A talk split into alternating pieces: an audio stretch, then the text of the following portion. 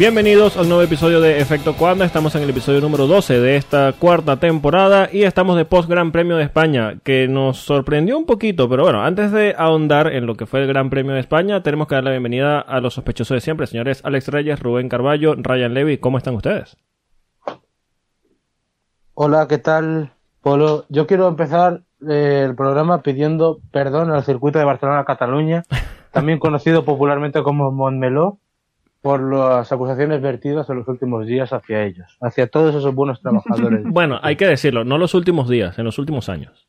En los últimos años, incluso te diría desde que empecé a ver la Fórmula 1 ya por 2005, pero sí, probablemente son muchos años que pedirles perdón, pero, pero se lo merecen en esta ocasión.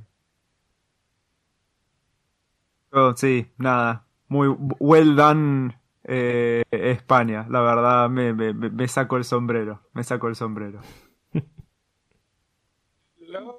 Buenos días, buenas tardes, buenas noches a todos los que nos acompañan en este episodio y en la cuarta temporada del podcast. Pues sí, un gran premio de España que nos dejó con sentimientos encontrados. Uno se imaginaba un desastre y terminó siendo un carrerón. Entonces uno termina siendo así como, ok, si esto es el preámbulo de lo que hace la Fórmula 1 2022 en un circuito que normalmente no da espectáculo, ¿qué nos va a guardar para Mónaco? Uh. La, Fórmula 1 ya os está ilusionando y vosotros cometéis el error de entrar. Sí, nosotros como... como una, eh, carrera buena y ya creemos que Mónaco va a estar sí, bien. Sí, no, no, quiero hablar por Rubén, pero creo que nosotros como seguidores de Ferrari ya estamos acostumbrados a esto de las excepciones. De, Hombre, ¿cómo que lo te, sabes? Que te saquen el corazón del pecho directamente. Y yo creo que es lo que está pasando en este momento con el circuito Mondolo y con Mónaco. Cuidado allí. Les advertimos desde el dolor de la experiencia. Exacto. O sea, lo de Montmeló no deja de haber, no deja de ser el fantasma de Paul Ricard realmente. Uh. Pero, pero, esto pasa, claro, pero esto pasa una vez cada. El, el, es el episodio que nos brincamos. Sí, el podcast empezó con insultos. Ya mencionamos esa porquería azul. Bueno, si queréis salto, el fantasma de Sochi, venga. bueno, antes de empezar, Efecto Cuando llega ustedes en colaboración con The Finish Line, la primera revista online de Fórmula 1 en español, disponible todos los jueves en formato digital en su cuenta en Twitter, arroba tfinishline eh, underscroll. Eh, señores Carballo y Reyes, ¿algo que recomendar sobre el número, el próximo número de The Finish Line? Que tendrá mucha intrahistoria, porque todo el equipo menos yo y Reyes ha estado allí. Bueno, y Ryan, y el señor Ryan. Por supuesto. Claro, porque también el señor Ryan es parte de The Finish Line. Eh. Sé, que eh, escuché por los pasillos internos de The Finishing Line de que viene un artículo de opinión muy bueno. Uh. Ah, ya, ya empezamos a vender expectativa, loco. No, no hagamos la Mónaco. hay, que, hay, que, vender humo, porque si no, no tenemos trabajo. Yo siempre he dicho que el problema no es de quien vende el humo, es de quien lo compra. Mm. Claro, sí, ahí está. A, todo World le gusta esto. Exactamente. ya, ya, es un terreno que conocemos. Bueno, victoria de Max Verstappen en el Gran Premio de España, seguido en la segunda posición. ¿No ganó Sainz? No ganó, no ganó Carlos. Yo creo que allí algo tendrá que decir el señor Reyes, pero bueno. Segunda posición para Checo Pérez y cierra el podio George Russell, que sigue con su racha de ser el único piloto. Primero, el único piloto que ha apuntado en todas las carreras y segundo, el único piloto de toda la parrilla que ha sumado, que ha, estado en las cinco primeras posiciones en las en todas las carreras que, que, llevamos de momento. Cuarta posición para Carlos Sainz, que hay que hablar de Carlos Sainz. Eh, quinta posición para Lewis Hamilton, también hay mucho que hablar de Lewis Hamilton. Ya vamos a hablar de Hamilton, ¿eh? Ya vamos a hablar de Hamilton, porque mira, Dios. le hemos pegado, pero... Hoy, que, no, ojo, hoy no va a ser el día. Ojo, ojo. Sí le voy a pegar, pero... Yo sí, yo, yo también un palito, sí, ¿eh? Sí, pero, pero... Va, va, vamos a seguir, vamos a seguir.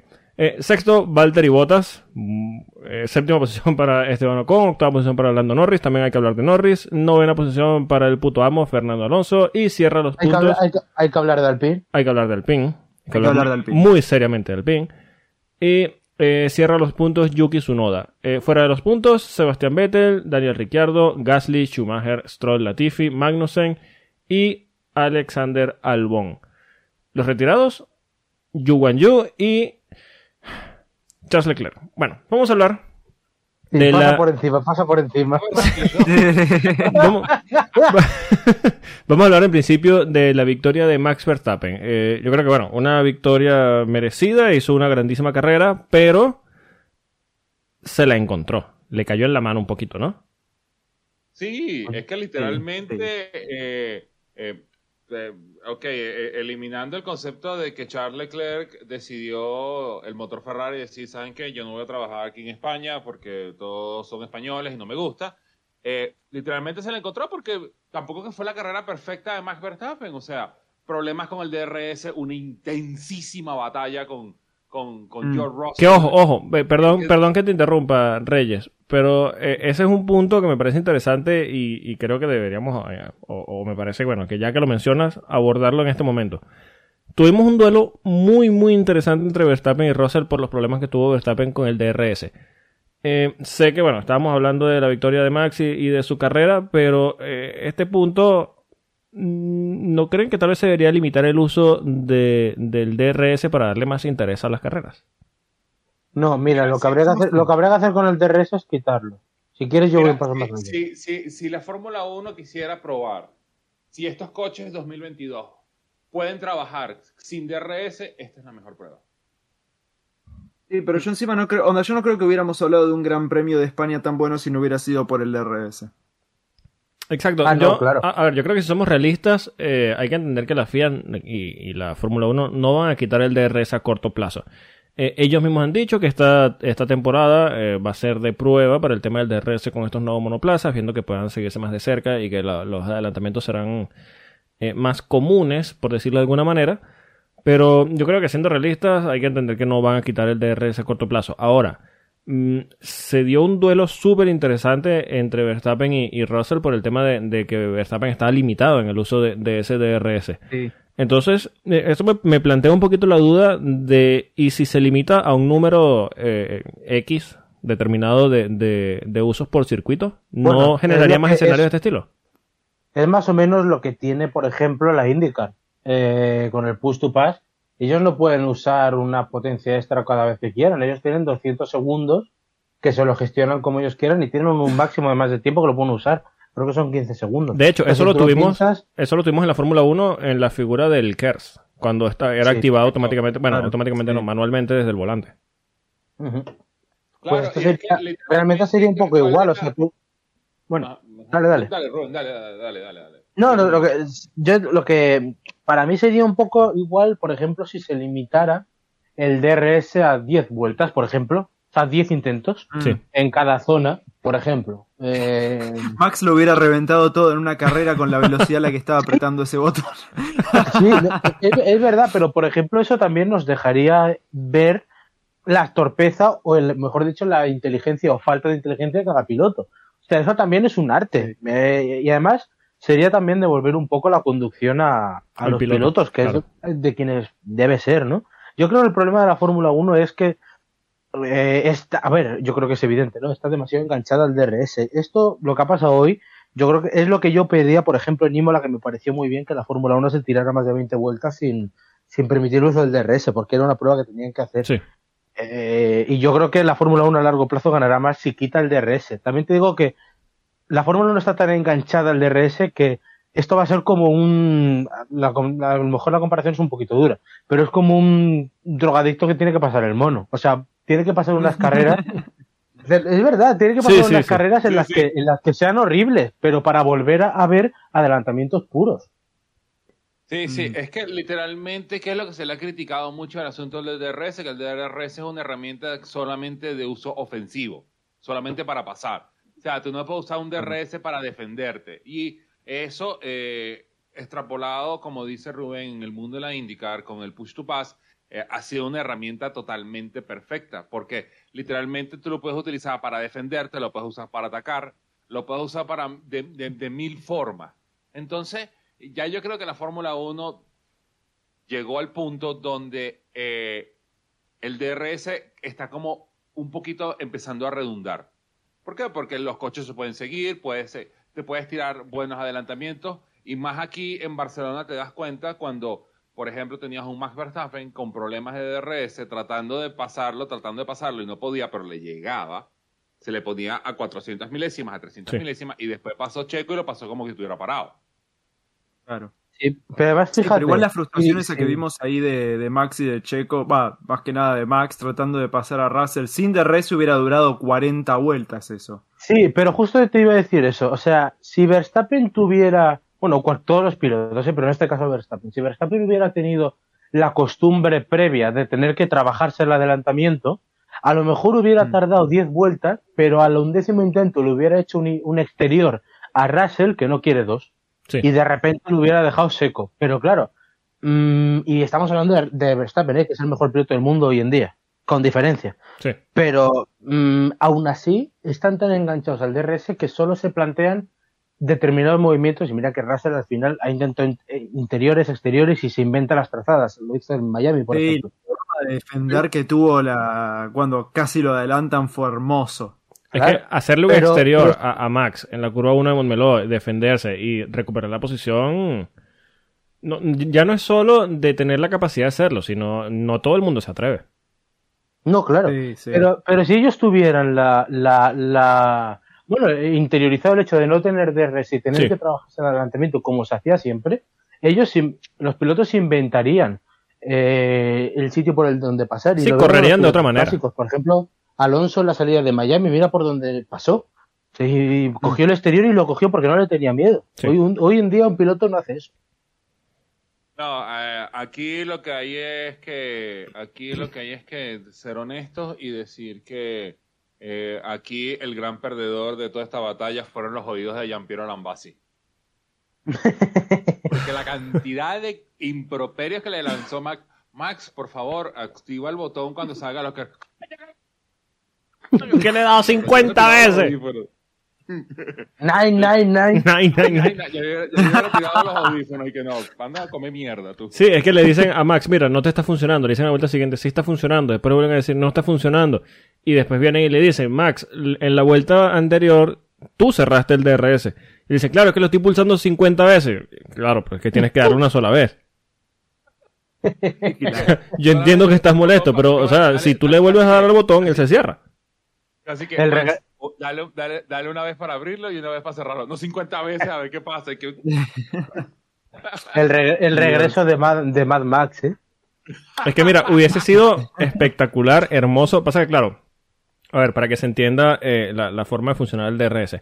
El DRS en cada zona, después de cada zona de detección, cuando entra en la zona de DRS, solo se abre y se cierra una sola vez. Tú no puedes abrir y y cerrar Claro. cuatro o cinco veces por un tema de, de seguridad. Porque puede ser que, que haya un problema en el sistema o lo que sea. Entonces, claro, al Max abrirlo y cerrarlo, por mucho que él volviera a pulsar el botón se- 60, 60, 80 veces, como él dice, eh, el DRS no iba a volverse a abrir. Pero hubiese sido bastante interesante que en la recta viésemos el flap del DRS abriendo, cerrando, abriendo, cerrando, abriendo, cerrando, abriendo, cerrando 60 veces. solo porque el hombre está frustrado y dice, no, pero no está funcionando, temporada". mira cómo está haciendo mientras le da el botón desesperadamente.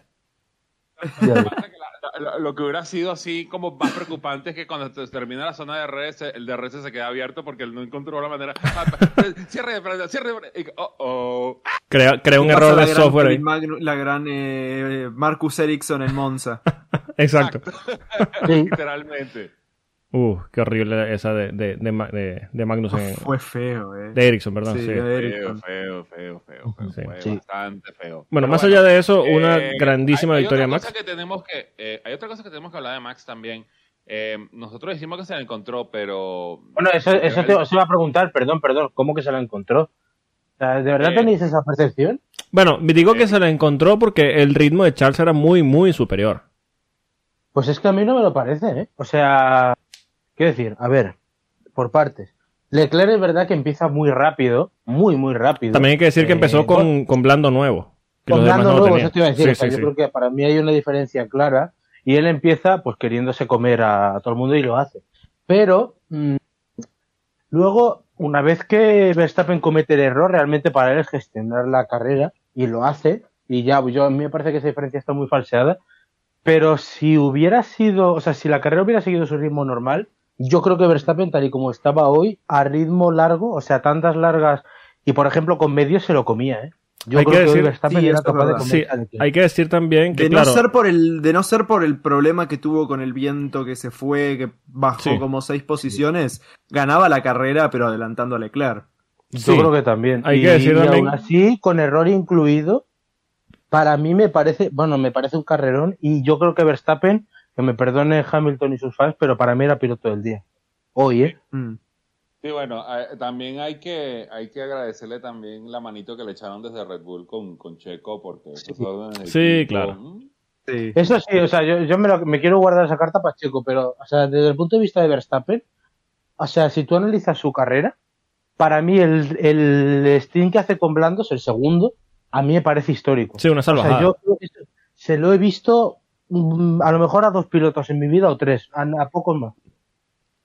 Sí, hay que decir que, bueno, aunque eh, un poquito lo que tú dices, eh, Ferrari inició en, en el monoplaza de, de Leclerc con blandos nuevos, pero también hay que decir que un problema que está teniendo Ferrari durante toda la temporada ha sido el desgaste de, de neumáticos y con la temperatura tan alta que, que estaba haciendo en, en Barcelona, seguramente también lo iban a, sufrir. Por esto es posible también, o bueno, no posible, pero muy seguro que Verstappen se lo iba a encontrar ya a mitad de la carrera y ya se iba a ver una lucha este, por la primera posición que seguramente Red Bull la iba a ganar. Eh, ahora, mm, sí, decir que se encontró la, la victoria también yo creo que es un poquito eh, como exagerar el tema de- de- del problema de, de A ver, Leclerc. a ver, se- la encontró porque el, el- el- su rival, o sea, el único sí, porque rival no que hubo, tenía- un, no hubo un duelo tú a Mm. tú como tal. Claro, sí, sí, eso lo entiendo. Sí, yo no sé, creo yo que sí. que- Onda, con el accidente que tuvo, quizá Leclerc se alejaba suficiente como para que al final Verstappen lo alcance, o muy al final o no lo alcance, quizá. Sí, sí, claro. A ver, a- hay una realidad también que, o sea, yo creo que si Leclerc se hubiera mantenido en pista, por muy bueno que, que haya sido el, el Steam de, de Verstappen, no llegaba. O sea, No, no, yo creo eso. que no llegaba a Leclerc, o sea. Pero también hay otra clave con Leclerc que para mí es el, el punto negativo que tiene, aunque ya hablaremos de Leclerc, pero en clave Ferrari, eh, tampoco hemos podido ver si hoy el Ferrari de- degradaba menos con las Sí. mejoras. Sí, sí. Porque, por ejemplo, Alpine, que ya sabemos que los domingos se come las ruedas, hoy han sido mucho más benévolos con los neumáticos. Y yo no sé si hoy a lo mejor a Ferrari, a lo mejor le habría pasado lo mismo, porque, por ejemplo, Leclerc, es verdad que no tenía presión detrás, pero el tío se ha hecho 21 vueltas con blandos. ¿eh? Sí. Sí. Sí. Claro, igual es lo que tú dices. Eh, son blandos nuevos y estaba gestionando. No está en un momento en que tiene que presionar, no está en un momento en que tiene que buscar más ritmo, vueltas rápidas y demás. Pero sí, eh, es lo que Pero tú dices. los ha hecho. No tenemos, sí, no- lo primero que lo ha hecho en una. eh, un- eh, Pirelli estaba dando, de hecho, eh, una ventana para entrar a, a, a pits en los blandos de 15 vueltas. Y, y Leclerc estaba en 22 vueltas. Y al final fue que empezó a decir: Mira, ahora es que se me está complicando un poquito, estoy empe- empezando a perder adherencia. Eh, ya veremos, bueno, Mónaco no, no existe el desgaste, ya veremos en, en las próximas carreras eh, si, si la evolución hace que el monoplaza sea más, más benévolo con las gomas en este sentido. Pero sí, yo creo que, bueno, estamos jugando en el terreno de la especulación. Lo cierto es que eh, Ferrari empezó a mostrar sus primeras carencias y bueno, ya vamos a hablar de, de Ferrari, pero En clave, Red, en clave Red Bull, si lo que sí deja esta carrera, creo que estaremos todos de acuerdo, es que Red Bull es el mejor coche con diferencia. Ahora mismo sí. A lo, Mm. a lo mejor no con Sí. mucha diferencia, pero yo creo que sí que está claro que el Red Bull está por delante del Ferrari. Tal vez no con mucha diferencia, Depende, pero yo sí que- marcado. Yo ¿Cómo, creo que cómo? en sábados el Ferrari es más rápido. Sí, sí, eso sí, eso está Sí, claro. en Sí, sábado hombre, sí. Cuatro, Ah. poles, cuatro poles de Leclerc, ¿no, Van? Eh, Eh, sí, creo Lo que que sí. sí sé que es, podría ser el dato inútil es que todas las carreras que Max terminó, ganó. Sí, cuatro Sí, de sí, cuatro, ojo, ojo, ojo que este dato es primicia, primicia, no, no se ha repetido 687 veces No, en cada carrera. ningún momento. No, no, no. Eh, yo creo que, es más, yo tuve que buscar mucho, tuve que mirar todos los resultados, analizarlos y decir, bueno, ok, me parece que esto es algo que puedo decir en el Sí, hay que decir que Ryan tiene dos semanas analizando este dato. Buscando Ajá. a través No, de los libros de historia y demás. Hoy nada, tenía cosas que hacer a la tarde, pero no pude hacerlas porque estuve tratando de ver si esto era verdad o Claro. no. Y nada, al final terminó siendo, por suerte. Pero, Un datazo, un datazo. Eh, bueno, pasamos a la Sí. segunda posición. Checo Pérez, que a pesar de que terminó en segunda posición, primera vez en el podio de Barcelona, eh, no quedó tan contento con esta segunda posición. Una grandísima carrera. Eh, hubo fases de la carrera en la que mostró mejor ritmo que Verstappen, por supuesto, amén del problema del DRS de, de Max. Pero al final el equipo decidió eh, intercambiar posiciones y dar la victoria a Max Verstappen. Ahora, ¿ustedes hubiesen o vieron a Checo en mejor ritmo y con capacidad de ganar la carrera de manera justa o creen que al final igual Verstappen lo hubiese adelantado? Yo me quedo el último, de- decid vosotros. Eh, yo me parece que lo que voy a decir, yo sinceramente creo que tenía el ritmo para mantenerse enfrente por ahora, pero hay que pensar en el aspecto el mundial. Onda, el año pasado, nada, por se ganó, se decidió el mundial en la última carrera porque estaban igualados en puntos. Cada punto cuenta y hay que, si hay un piloto que está adelante en el mundial, debería, en un campeonato tan, tan, tan justo como está haciendo ahora, eh, debería tener la ventaja. ¿Reyes? Yo lo que digo es que, eh, bueno, en teoría, Checo tenía mejor coche porque, bueno, Checo tenía la disponibilidad del DRS a su disposición y no cuando el Red Bull de Max le diera la gana. Eso le daba cierto, cierta ventaja, sobre todo en, en Barcelona, que eh, demostró que el uso del DRS es una herramienta muy poderosa. Eh, de repente se hubiera armado algo al final. Y Rubén tiene un buen punto de que eh, literalmente Red Bull quiere poner la mayor cantidad de puntos entre Max y Charles antes que el campeonato se empiece a calentar. Pero yo lo que no quiero es la repetición de ese mundial de, de, de Ferrari del 2002, por favor. No, yo no quiero de que Max Verstappen salga campeón en, eh, a mitad de temporada porque Checo literalmente le dejó la pista abierta para que haga todo lo que le dé la gana. Sí. Entonces, e- es una herramienta, como es? Es un arma de doble filo con la que está jugando Red Bull. Ellos quieren poner la mayor cantidad de puntos eh, por delante de, los Ferrari, pero ah, hay que tener cierto balance, porque esta carrera era de Checo y no vamos a mentirnos. Pues yo creo que, fíjate, yo creo que no era de Checo, pero me explico, explico el punto. A ver, primero, mm, yo creo que lo primero que tenemos que ver es eh, de dónde viene Red Bull. O sea, si Red Bull no viniera de cerrar Australia con Verstappen a 46 puntos de Leclerc, yo te diría, mm, era un día para Checo. Pero teniendo en cuenta que Verstappen estaba hoy para ponerse líder del Mundial, que, que finalmente lo ha sido, Sí. eh, después de, de- de, bueno, no estar desahuciado porque, no estaba desahuciado en Australia, pero sí con parecía que bastantes cosas en contra, mm, yo creo que hoy, hoy era el día para que Red Bull diera un golpe en la mesa aprovechando que Leclerc estaba fuera. Entonces la carrera no podía ganar la otra que Verstappen. Eso yo creo que desde el punto de vista del equipo es una realidad y es a lo que han jugado, a sentenciar el golpe y sobre todo pensando pues en eso, que el Mundial se puede, como decía Ryan, se puede mm, ver en dos puntos, entonces es importante ganarlo todo ahora. Pero, mm, más allá de eso, yo, hay que decir que hay que darle, yo creo que todo el honor a Checo y todos los aplausos, realmente es eh, el piloto que más lo merece hoy, porque es el que no le ha gustado la orden, pero la ha acatado. Sí. Otro podría no Sí, haberlo sí. hecho. Y, No, es que Checo co- sigue diciendo que sigue, nada, viviendo a, a su rol, haciendo honor a su rol de ministro de defensa de forma... Ah, él sabe cuál es su lugar en el equipo. Sí, bueno, él, él ha sido un caballero, porque es lo que decía, además lo dijo hace dos semanas, dijo, yo si tengo que ayudar al equipo lo haré, pero yo quiero ser campeón del mundo. Claro. Y al final él sabía que hoy tenía que, hoy podía, él desde su punto de vista podía ganar. Lo que pasa es que luego hay otra realidad. Eh, al ritmo al que venía Verstappen, mm, no sé si a lo mejor es una visión muy radical mía, no lo sé, decidme vosotros, pero yo creo que casi que le han hecho el favor de que Verstappen no le pasara en pista. Porque yo creo que Verstappen Sí. se lo iba a comer igualmente, o sea, es que de verdad creo que le iba a adelantar sin problema. Y al final queda como, bueno, me han parado y no pasa nada. Pero Pasa- creo que Verstappen le iba a adelantar.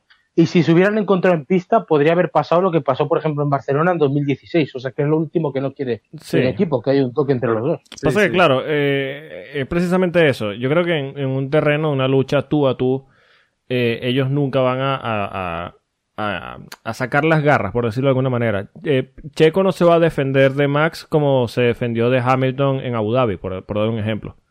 Claro. Entonces, Claro, eh, sí. eso hace que la, la, la- tal vez esta lucha por la primera posición fuese un poquito no tan, tan temeraria tal vez como, como en esa ocasión. Eh, ahora, Checo tiene la capacidad para hacerlo. Yo creo que eh, pasa que, claro, son, son terrenos muy, muy difíciles de, de analizar porque están en el mismo equipo y al final el interés del equipo va, va a, a premiar. Un saludo a, a Sebastián Vettel y Daniel Ricciardo en Turquía. Pero eh, Ujú. yo creo que ahora mismo el sentido común premia porque son dos pilotos eh, ya muy experimentado, por lo menos en el, Chaco, en, el, en el caso de Checo Pérez, él está muy claro en su posición. Por supuesto que va a decir que es campeón del mundo, y creo que todos los pilotos que están en Fórmula 1 eh, están allí para ser campeón del mundo, pero eh, yo creo que nadie mejor que él entiende su posición en la parrilla eh, actualmente y sabe que la lucha por el campeonato no pasa por él. A menos que tú me digas que Max a mitad de temporada se cae, tiene unas 3, 4 carreras malas y Checo te hila cuatro victorias y se pone primero en el campeonato, ya ahí tú puedes decir, mira, Checo tiene un peso para poder decir, eh, yo también quiero luchar. Pero a día de hoy, eh, el sentido común te dice que la ficha de, Red Bull tiene que ser Max Verstappen y, es lo que han apostado hoy. De hecho, eh, Christian Horner lo, lo, han cuestionado después de la carrera, le han preguntado por este tema de las órdenes de equipo y él dice, mira, para estar seguros eh, lo mejor que podemos hacer es poner a Verstappen en la primera posición, dejar a Checo en la segunda. Y yo tengo que. Eh, mi interés es que los dos monoplazas eh, sumen la mayor cantidad de puntos posibles. Así que eso es lo que, lo que y el problema. Exacto, pero que también el problema es de dónde viene Checo. Porque Checo viene de un año que, por mucho que muchos mexicanos nos quisieran vender que fue un exitazo, no fue un éxito.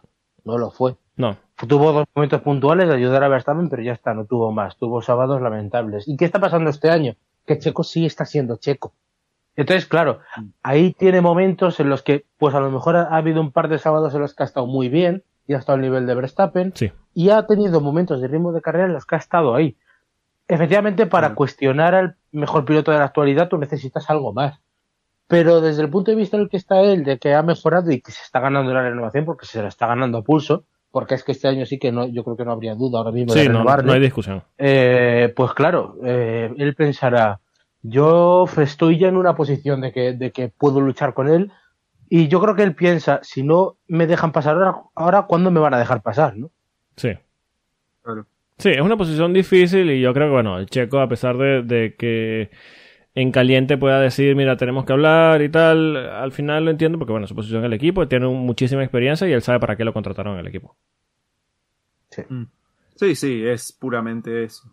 Pasamos, sí, pasamos a la tercera posición. No hay que olvidarse que, perdón. Sí, sí. Un segundo, eh, ya para cerrar con Checo. No hay que olvidarse que antes de, de, que le levanten el teléfono de Red Bull y le digan, escúchame, venite para acá, te estaba quedando sin asiento. Sí, estaba fuera de la Fórmula 1. Totalmente. Sí, sí. Completamente. Así que nada. Bueno, pasamos a la tercera posición. Eh, George Russell cierra el podio, su segundo podio de la temporada, en un Mercedes que parece que ahora que está allí, ¿no? Mm, apareció finalmente, llegó Mercedes. sí, de hecho, desde el equipo mencionaban eh, desde hace un par de carreras que la, esta evolución que, que, iban a introducir en la carrera de Montmeló eh, era netamente enfocado en, en todo el tema del porpoising, el marsopeo, que, que, era el, equipo más afectado claramente. Eh, y ya no es solo que han reducido el porpoising, es que ya no se le nota. De hecho, hay varios onboards en que tú puedes comparar el, el Ferrari, por ejemplo, con el, con el Mercedes. Y el Ferrari en curva rápida tiene muchísimo marsopeo. A pesar de que sí, no, no desbalancea tanto el monoplaza como puede aparecer en otros equipos, pero eh, tú lo escuchas, escuchas los golpes contra el asfalto. En cambio, tú ves ahora un onboard de, de Mercedes y no se ve. No es que han reducido el marsopeo, es que lo han eliminado. No se oye nada. Bueno, chévere, bienvenido, eh, bienvenido Mercedes a la pelea, llegaron tarde. Bueno, decir que, llegaron tarde en la sexta carrera. Cuidado, pues fíjate, yo creo que Hamilton llega tarde, o sea, tiene 46 puntos, raro sería, por muy bueno que sea Hamilton, pero que no, va a ser. Ahora, Russell, aquí Mercedes tiene el problema que tú nos venías anunciando. Sí, sí, sí, exactamente. Russell tiene 70 y no sé cuántos son, 70 y pocos puntos, está mm, a 40, bueno, espérate, te voy a mirar ahora mismo, pero que es la diferencia realmente con un cero de, de Verstappen o de Leclerc eh, eh, Russell lo tiene a tiro. Sí, se mete y, y, y, literalmente es lo que yo vengo diciendo desde hace varias carreras atrás, cuando Mercedes va a cambiar el, el, switch, es claro. vamos a darle todo el apoyo a este niño. Sí, hay que mira, definir mira, la mira, de número uno, número dos ahí. Justo lo, lo, son 74 puntos de Russell, está, bueno, Verstappen lidera el Mundial con 110, así que está a 36 puntos. No es nada realmente. No es nada porque hay que tomar en cuenta lo, que acaba de reducir Verstappen y Red Bull a Leclerc. en estas últimas tres carreras. Sí. Siendo y el aparte Mercedes que, bueno, nada, ¿cuántas carreras que- hay esta temporada? Claro, y que el Mercedes todavía no ha demostrado problemas de fiabilidad. Sí, bueno. Eso es verdad. Mm. Es verdad, es verdad. Que el único problema que tenían ellos era eh, eh, que no podían bajarse chasis por el porpoising y bueno, ya lo pudieron solventar y ahora veremos cómo se maneja ese chasis en, en circuitos revirados, cómo se maneja ese chasis en circuitos rápidos cuando vayamos a Mónaco, cuando vayamos a Azerbaiyán. Eh, y todavía hay tiempo, por lo menos Russell todavía tiene tiempo para poderle robar el campeonato a estos dos en la nariz, pero ya Hamilton, bye. Pasa que también, Sí. eh, ya, ya vamos a hablar de Hamilton, pero la, el domingo que hizo Hamilton, a ver, es que si le quitas el toque con Magnussen, que, que de nuevo, ya vamos a hablar de Hamilton, pero si le, tica- si le quitas el, el, el toque con Magnussen, él podía estar luchando por la victoria fácilmente.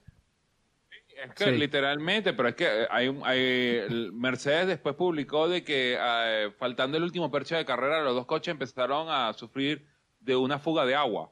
Sí, se estaban Ah, recalentando bueno, si. Russell no terminó la carrera casi. Por, so- por Exacto. sobrecalentamiento. Hay, hay- hay Sí. una radiocomunicación que le dicen a, a, a George Russell que le dicen que necesita enfriar el coche y le dicen, pero si yo no tengo nadie adelante, después fue que se dieron cuenta que era que estaban perdiendo agua. Sí, él Sí, dice... en la última vuelta le dijeron hay riesgo de DNF, Sí, así que tipo anda lento y llega. Sí, pero bueno, más allá de eso, mí- lo, lo cierto es que a día de hoy Russell está metido en la lucha por el campeonato.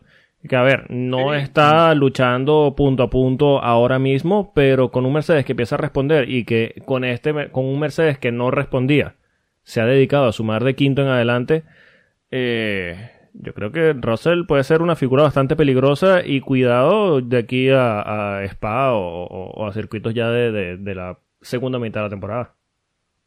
A ver cómo, a ver cómo va también el tema de, de que tanto ah, se ha hablado de cuánto han desarrollado el coche o cuánto han gastado en ello, porque Mercedes habrá puesto mucho, mucho dinero y muchos recursos para solventar este problema tan grave que tenían. Sí, seguramente. que fíjate, llegab- llegaban aquí diciendo que si no funcionaba eh, estas mejoras que ya volvían al Mercedes con pontones. Sí. O sea, fíjate hasta dónde había Sí. llevado la gravedad de la situación.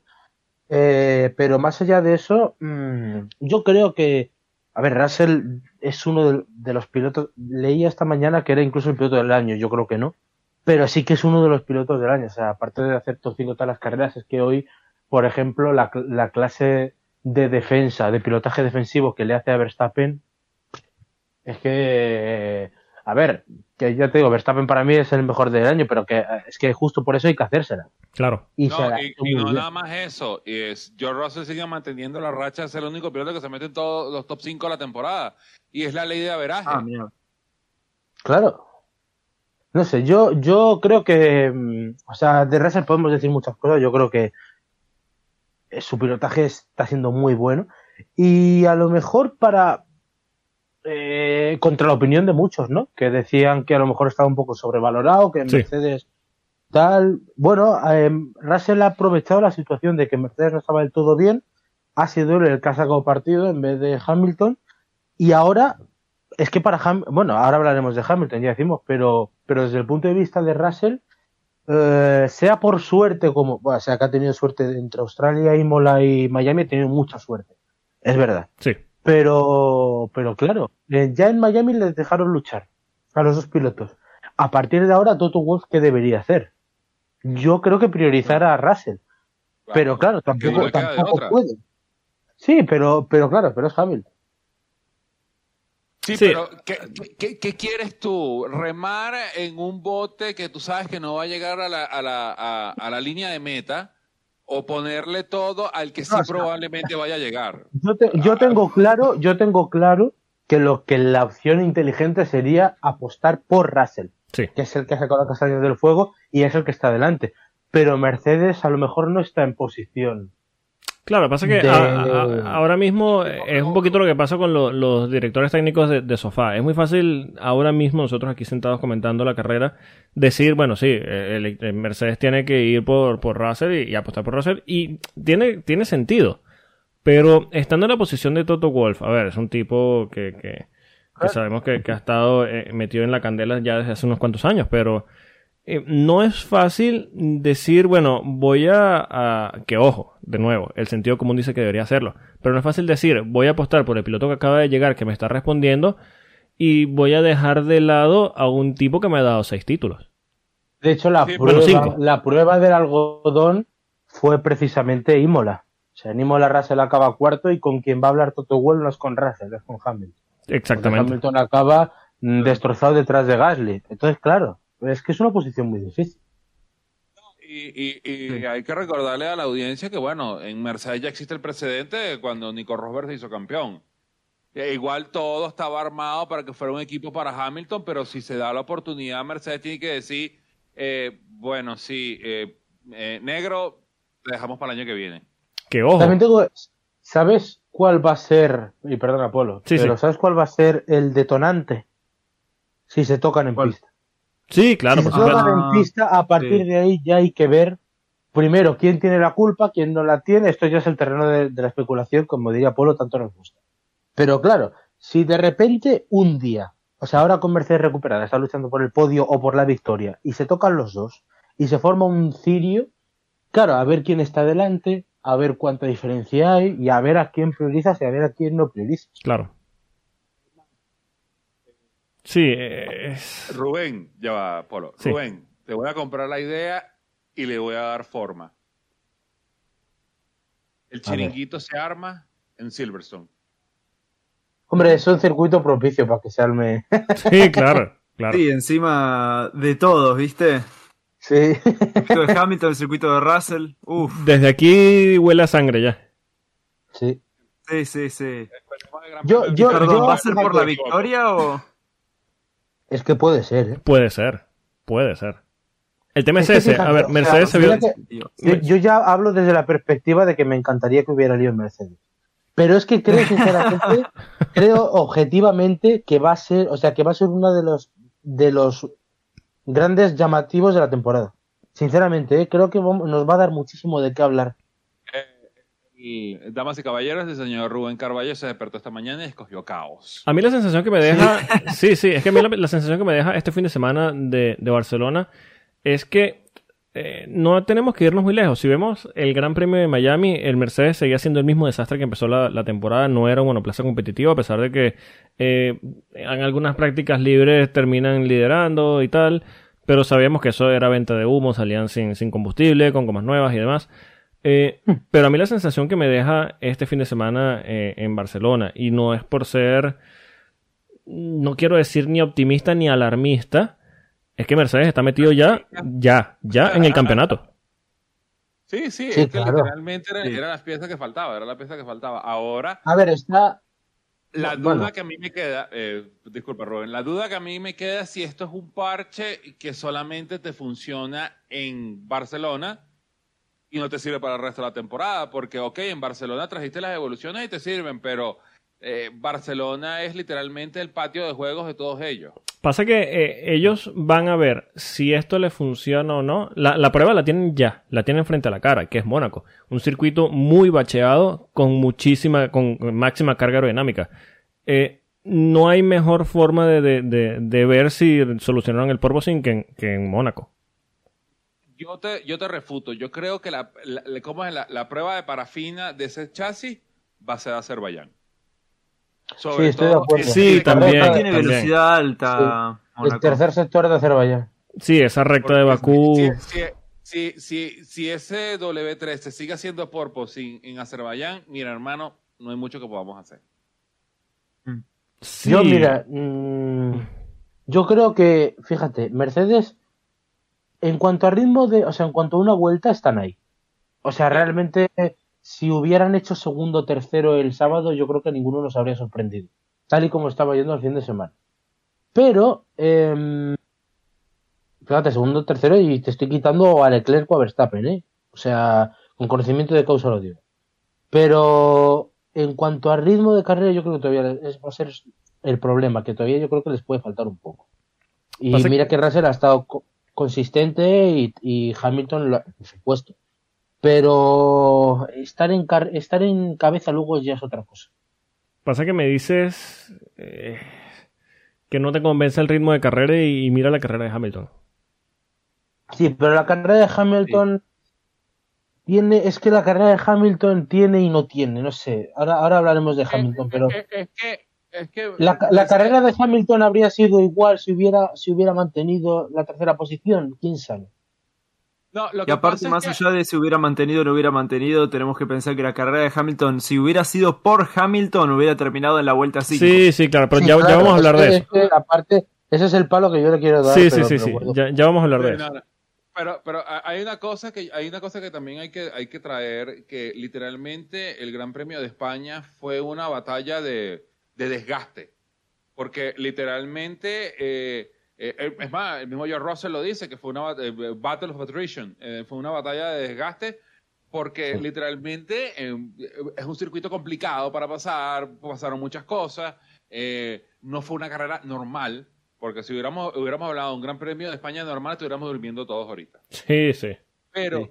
eh, siendo un- una carrera tan particular, eh, no, yo no puedo decir, bueno, ok, Mercedes está de regreso. En teoría parecía estar de regreso, pero le hace falta así como, sácalo de ese, de ese, de ese playground que ellos tienen en Barcelona y ponlo a correr en un circuito de verdad donde le tienes que exigir al chasis, como pues Mónaco o Azerbaiyán, a ver si de verdad ese chasis se responde. Si en Azerbaiyán ese chasis responde, Mercedes está de regreso. Si no, de regreso a ver qué carrizo resuelven. Sí, es una buena medida. Lo cierto es que Mercedes eh, aquí en Montmeló enseñó las garras y ya sabemos que cuando las enseña, bueno, la experiencia de los últimos años no- nos deja claro que es un equipo muy peligroso cuando tiene las cosas en orden. Al mi- lo- igual que pasa con Red Bull. Ahora, podemos decir, mira, Mercedes da la sensación de que se mete en el campeonato, que se sube eh, al carro de la lucha, pero podríamos estar, que bueno, esto ya es un debate tal vez para, para un poquito más adelante, pero eh, podríamos estar en una lucha de tres o se baja Ferrari. No, estamos. No, Ferrari no Ah, se tres, baja. Ferrari no se baja, dice el señor Ryan. Vamos a hablar de Carlos Sainz. Terminó en cuarta posición. Es que el problema- Ya va, ya va, ya va, ya va. Yo vi que cada quien sacó un palo, cuidado. No, no, no, ya va, pausa. Yo no he sacado a Pablo todavía. Eh, primero, antes que todo, me disculpo con la audiencia si todos creyeron de que Carlos Sainz Jr. iba a ganar el Gran Premio de España. Me equivoqué. Hay un responsable, un único responsable. Por eso, pa- pasa una vez cada 100 años, pero bueno, me disculpo. Eh, ¿cómo es? Eh, a nadie le da dolor la cara del papá entregándole el trofeo al compañero de equipo, ¿verdad? Sí. Sí, claro, claro. Esto se lo creía yo entregar a mi hijo, pero bueno, toma char, agarra tu vaina, me voy. A Carlito. Eh, no, no el que yo quería, pero el otro, pero. Sí, sí. Mira, lo de Carlos, ¿sabes? Dices tú, se baja Ferrari, hablamos de Carlos. Es que el problema de Carlos no es Ferrari, el problema de Carlos es Carlos. Es- Sí, sí, claro. Ojo, ya va. Sí, Eh, per- perdón, perdón. Antes, antes de empezar, porque yo sé que, que ya, ya te vas a soltar un momentico y perdón por interrumpirte. Sí. Eh, hay que decir, y aquí no quiero sonar eh, excesivamente ferrarista, digo honestamente que no lo hago por un comentario, o sea, no lo hago como un comentario eh, como ferrarista, sino como algo de, la, como seguidor de la Fórmula 1. Hay que decir que cuando vi que Carlos se salió en la curva 4, eh, yo dije, bueno, yo creo que no hay mejor pareja este año que Carlos Sainz y una buena trampa de grava.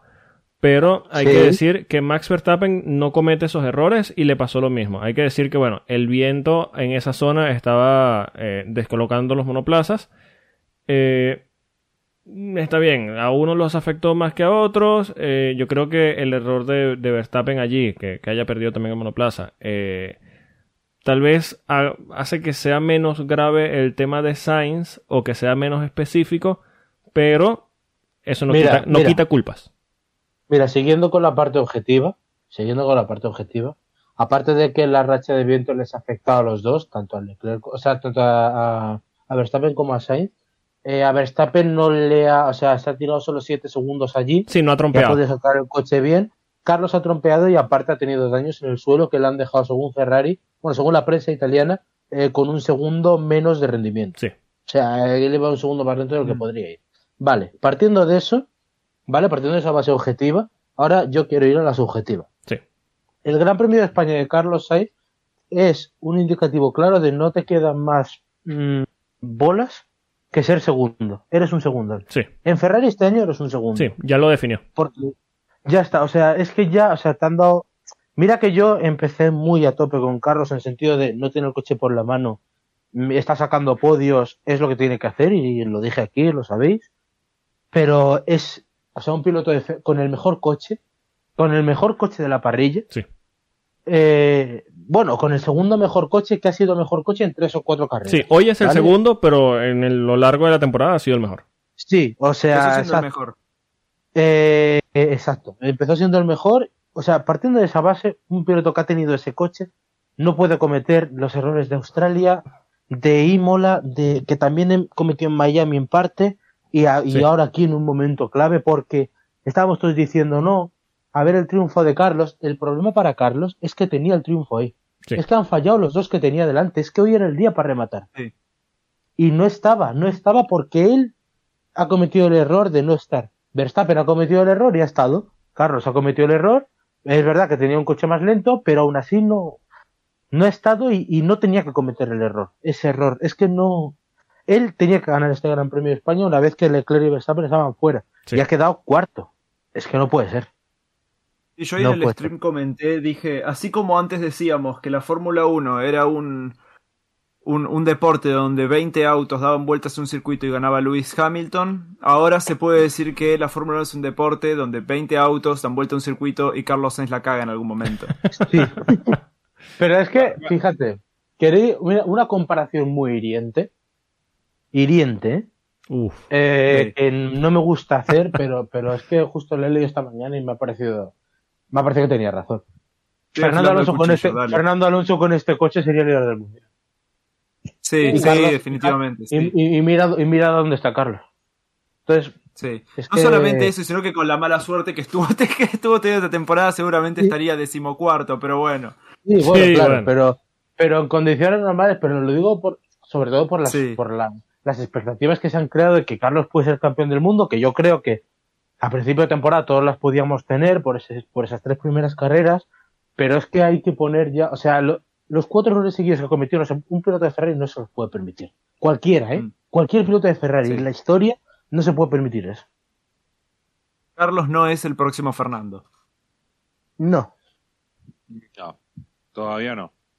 No, no, ni todavía ni. No, no, no. Si, to- hasta, si hasta ahora no fue, no lo va a hacer. Sí, sí, si a día de hoy no ha mostrado maneras para hacerlo, eh, incluso teniendo el mejor monoplaza de la parrilla, ya no, no creo que lo sea. Ahora, yo, eh, ese tipo de comparaciones siempre me, me, me, me ha chocado un poco también cuando hablan de, no, que Max es el nuevo Senna y tal.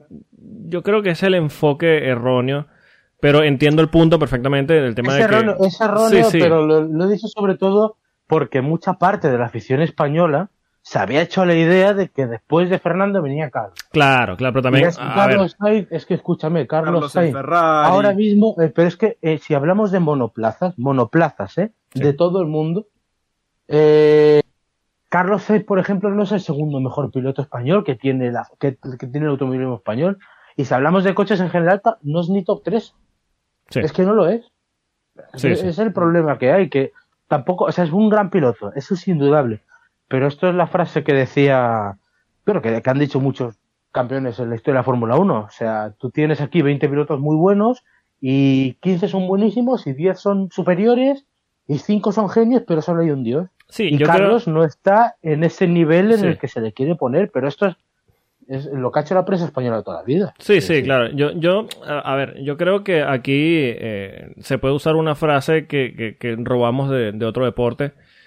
Eh, una frase que ha salido sobre todo este último año eh, en el tema del fútbol de 90 minutos en el Bernabéu son molto longo. Sí. No es lo mismo sacar resultados en una, un McLaren en recuperación en el que literalmente el director de carrera nunca te muestra a tener todos los focos encima que conlleva ser piloto de Ferrari.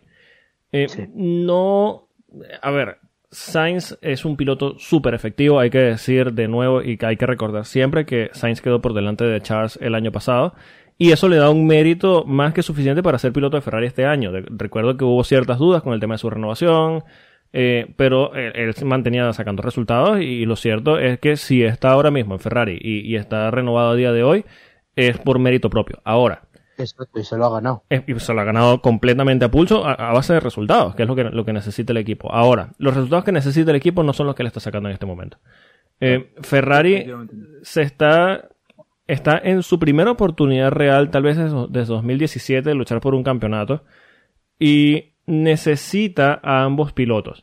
Leclerc está respondiendo de una grandísima manera. Hay que decir que, bueno, eh, hoy sí perdió el liderato de, eh, del ¿Ya vamos a hablar de Leclerc? Ya vamos, a hablar de Leclerc, pero si perdió el, liderato del campeonato es por el DNF, porque eh, iba bastante bien. Así llegara de, segundo, iba a seguir sumando y se iba a mantener en el liderato del campeonato. Pero Ferrari necesita los puntos que está dejando escapar Sainz. A ver, una cuarta posición no es mala posición, eh, no, es un mal resultado. Hay que decir que Sainz ha sumado muchísimos eh, podios esta temporada, que es lo que necesita Ferrari, pero está muy lejos de eh, cuando tú comparas un piloto con otro. mira, si Carlos Sainz estuviera bien, si Carlos Sainz estuviera bien, Ferrari estaría liderando ahora mismo el Mundial de Constructores. Sí, sí, sí, completamente. Ni siquiera este 1-2 de, de, Red Bull pondría a, Red Bull a liderar el campeonato, lo hubiese mantenido. Eh, más allá de eso. Carlos está. Carlos tiene, perdón, la mitad de. Bueno, casi la mitad de los puntos que tiene su compañero. Exacto, eso ya, ya es injustificable. Más si lo que tiene es entre ceja y ceja ahora mismo el campeonato de, constructores. Es lo que le pasaba a Red Bull. Tenían un piloto que respondía de una manera tan salvaje como Max Verstappen y le ponían a cualquier piloto al lado y no respondía. Entonces decían, coño, nosotros necesitamos ese segundo piloto que está respondiendo, que es lo que ahora está haciendo Checo, eh, para luchar por ese campeonato de constructores que aún no han conseguido. Entonces Ferrari se encuentra este año con, esta nueva, este nuevo reglamento, este nuevo monoplaza, con la posibilidad real de ganar ambos campeonatos. Ellos necesitan desesperadamente a Carlos Sainz. Y ojo, que no lo van a esperar para siempre. No. Bueno, tiene lo bueno, lo bueno que tiene es que ya ha renovado y que al final, mm, a ver, yo creo que tiene la confianza todavía del equipo, la tiene. Pero yo me centro en la idea de que, de que de verdad, mm, es que, son, es que son cuatro errores seguidos que, que en Ferrari te penalizan mucho. O sea, si, si, si fuera un piloto italiano, en la prensa italiana mañana lo estaban matando. Sí. Por supuesto. Mm. Y aparte, eh, es que se da la circunstancia, yo de verdad sigo diciendo que es un piloto muy bueno, eh, por mucho que, por ejemplo, a mí, ya te digo, no me parece el, top 3 de pilotos españoles ahora mismo, pero me parece un piloto muy bueno. Afortunadamente, en este país tenemos la suerte de que hay muy buenos pilotos. Un saludo a Alex Palou que nos está escuchando. Un saludo a Alex Palou, que para mí es el segundo mejor piloto del momento con, y con diferencia sobre el resto. Pero hay una realidad. Cuando los focos de Ferrari se le han venido encima, está haciendo su peor temporada de la Fórmula 1. Esto es peor que lo que hizo en Renault. Sí. Mm. Entonces. Sí, lo difícil es eso, porque, a ver, estar en Ferrari todo el mundo sabe lo que significa. Sí, todo el mundo sabe lo que significa estar en Ferrari. Eh, es una presión. Incluso cuando el equipo va mal, siempre se esperan grandes cosas de los pilotos. Eh, cuando no luchan por victoria, siempre eh, está la presión por subir a podios y demás. Y la presión del equipo se ha comido a muchísimos pilotos, a muchísimos. Nos hemos cansado de ver pilotos que han salido, mm, tal vez no por la puerta de atrás de Ferrari, pero sí con cierto aire de, fracaso, de, de, no se lograr los objetivos. Y, verdaderas leyendas. Verdaderas leyendas. Estamos hablando del caso de Sebastián Vettel. Son cuatro títulos del mundo que tiene. Porque hoy en día se acostumbra a minimizar eso de, Sebastián Vettel, pero tiene cuatro títulos del mundo. Mira, sin, sin, irme muy lejos, Vettel, Berger, Alessi, un poco de... En Alessi, en Alessi estaba pensando yo. Sí, sí, exacto. Con, extraordinario talento que en Ferrari no, no cojaron. Sí, que la presión de Ferrari se lo terminó de comer porque no importa qué tan italiano pueda ser o qué tan eh, adaptado a la italiana puedas terminar siendo, porque Sebastián Vettel se terminó adaptándose a la italiana.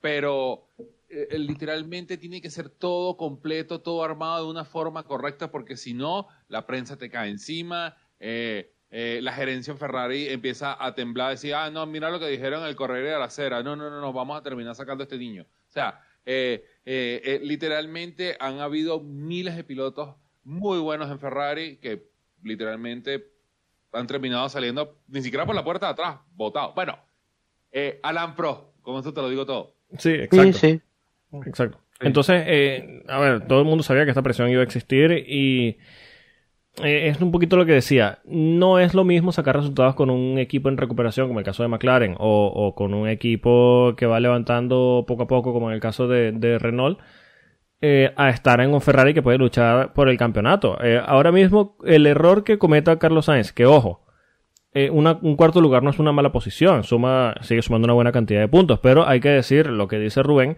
él estaba para luchar por la, por la victoria eh, eh, el día de hoy precisamente porque su- sus dos principales rivales por esta victoria eh, cometieron errores que le- seguramente le hubiesen costado la carrera si él no comete errores.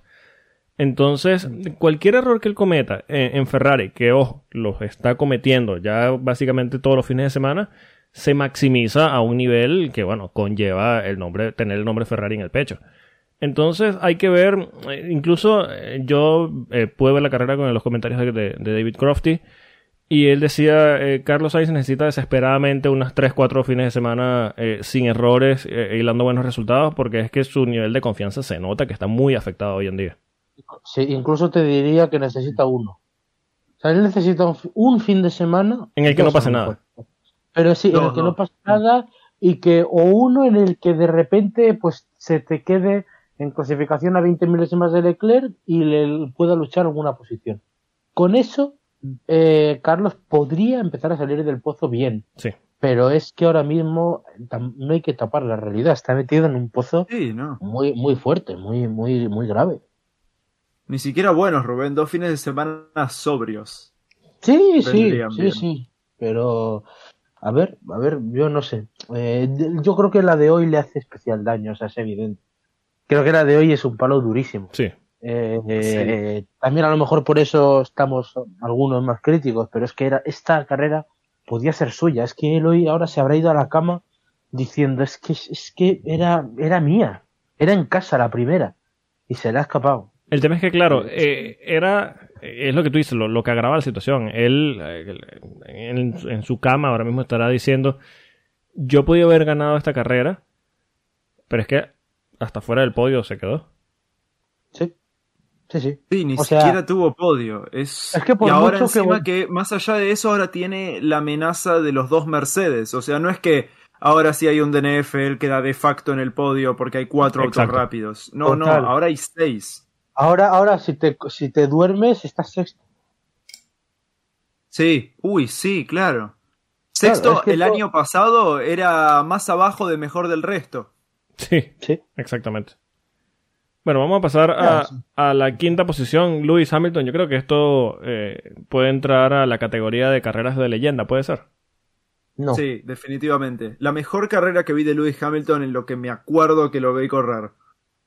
Yo me quedo con Brasil y la de hoy es un carrerón, o sea, objetivamente es, es histórica, es de leyenda, pero le Veo- quiero poner el... Veo que El- tienes el palo en la mano, yo sé por dónde vienes, pero hablo Ah. netamente de la carrera. Ya vamos a Sí, hablar o de sea, comentarios. obje- sí, sí. o- objetivamente, objetivamente, o sea, es legendario. Objetivamente lo que ha hecho Ya vamos a hablar de la salud mental. Pero, o- o- o- objetivamente es histórico. O sea, Sí. estaba a ¿cuánto estaba? 50 segundos de, de Russell Sí. y ha acabado detrás. Sí. Sí, en un momento estaba a un minuto. Bueno, en su peor momento estuvo a un minuto del líder. Un minuto. Sí. En la vuelta su dos, peor momento estaba, estaba hablando con la gente para decirle, mira, ¿será que salvamos este motor? Y bueno, Eso- eso- Podemos, podemos, podemos llegar de octavo y Sí. agarrarnos punticos. Y precisamente, vamos a hablar de eso una vez. Eh, a ver, para poner en contexto a la gente, si, si no llegaron a ver la carrera, eh, Lewis Hamilton en la largada, la curva 3, la curva 4, perdón, tuvo un toque con Kevin Magnussen, tuvo un pinchazo, entró a pits y quedó en, en última posición. Eh, después de este toque, Lewis Hamilton en la vuelta siguiente, después que salió a pits, eh, por supuesto, con- con- en uno de sus momentos eh, extra dramáticos, como ya nos tiene acostumbrado, le dijo al equipo por radio, eh, chicos, lo siento, pero yo siendo ustedes guardaría esta unidad de potencia. Eh, básicamente diciendo, mira, estamos últimos. eh, ¿Se rindió? Sí. Exacto, se rindió, bajó los brazos, dijo, mira, eh, estamos últimos, vamos a retirar esto, vamos a guardar esta unidad de potencia para las próximas carreras donde podamos estar más adelante y, y ya está. Y el equipo le dijo, eh, Luis, cállate la boca, eh, de momento Eh. podríamos llegar eh, octavo. Así que tú dedícate a correr y ya está. Y bueno, al final ha terminado quinto haciendo una grandísima carrera. Eh, señor Rubén, adelante. Bueno, son las dos caras de Lewis Hamilton. Tiene la cara de piloto de leyenda, que es el equipo me dice que quede octavo, yo quedo quinto, Sí. y si puedo te lo meto en el podio el coche. que podría haberlo hecho, ¿eh? Sí, podría sí. haberlo hecho perfectamente. La cara legendaria, que no vamos a descubrir ahora y que hay que, por supuesto, reconocerle. Para mí el piloto del día era Verstappen, pero, pero evi- evidentemente Hamilton es un candidato y lo ha sido y con merecimiento, ¿vale? Sí. Pero no puede ser, no puede ser que un piloto, es, este es el tipo de cosas por el que yo no le meteré el- nunca en el llano en todos cinco pilotos de la historia. No puede ser que un piloto tenga ese poca, o sea, tenga esa poca Esa mentalidad. sangre, esa mentalidad derrotista y derrotada de decir no, pues ya mm, vamos a salvar el motor. O sea, uno se imaginaría de, por ejemplo, yo recuerdo, o sea, me vienen a la cabeza dos ejemplos. El Michael Schumacher del 2005, que no daba una, que no, Sí. que no daba una, que ganó en, en Estados Unidos con seis coches y Barrichello casi le gana. Eh, ese Michael Schumacher nunca le dijo a Ferrari, no, yo creo que vamos a retirarnos. Nunca, ¿eh? Sí. O Senna, por ejemplo, con el Williams del 94. ¿Tú te imaginas a Senna en, en Interlagos 91, en, en la carrera del- de las dos marchas, diciendo, Sí, sí. bueno, yo creo que me voy a retirar, porque aquí no hay nada que salvar hoy? Sí, vamos a guardar esta caja de cambios. Sí, o sea, Sí, sí.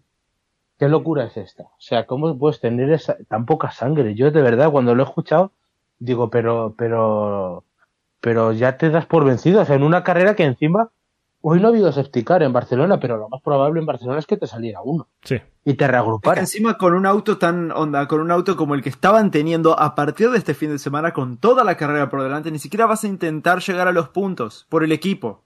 Es que el mismo, el mismo Toto Wolf dijo después de la carrera que, porque le- le, le hicieron la pregunta directamente, mira, Luis dijo que, que recomendó retirarse en la, en la vuelta 4 y tal.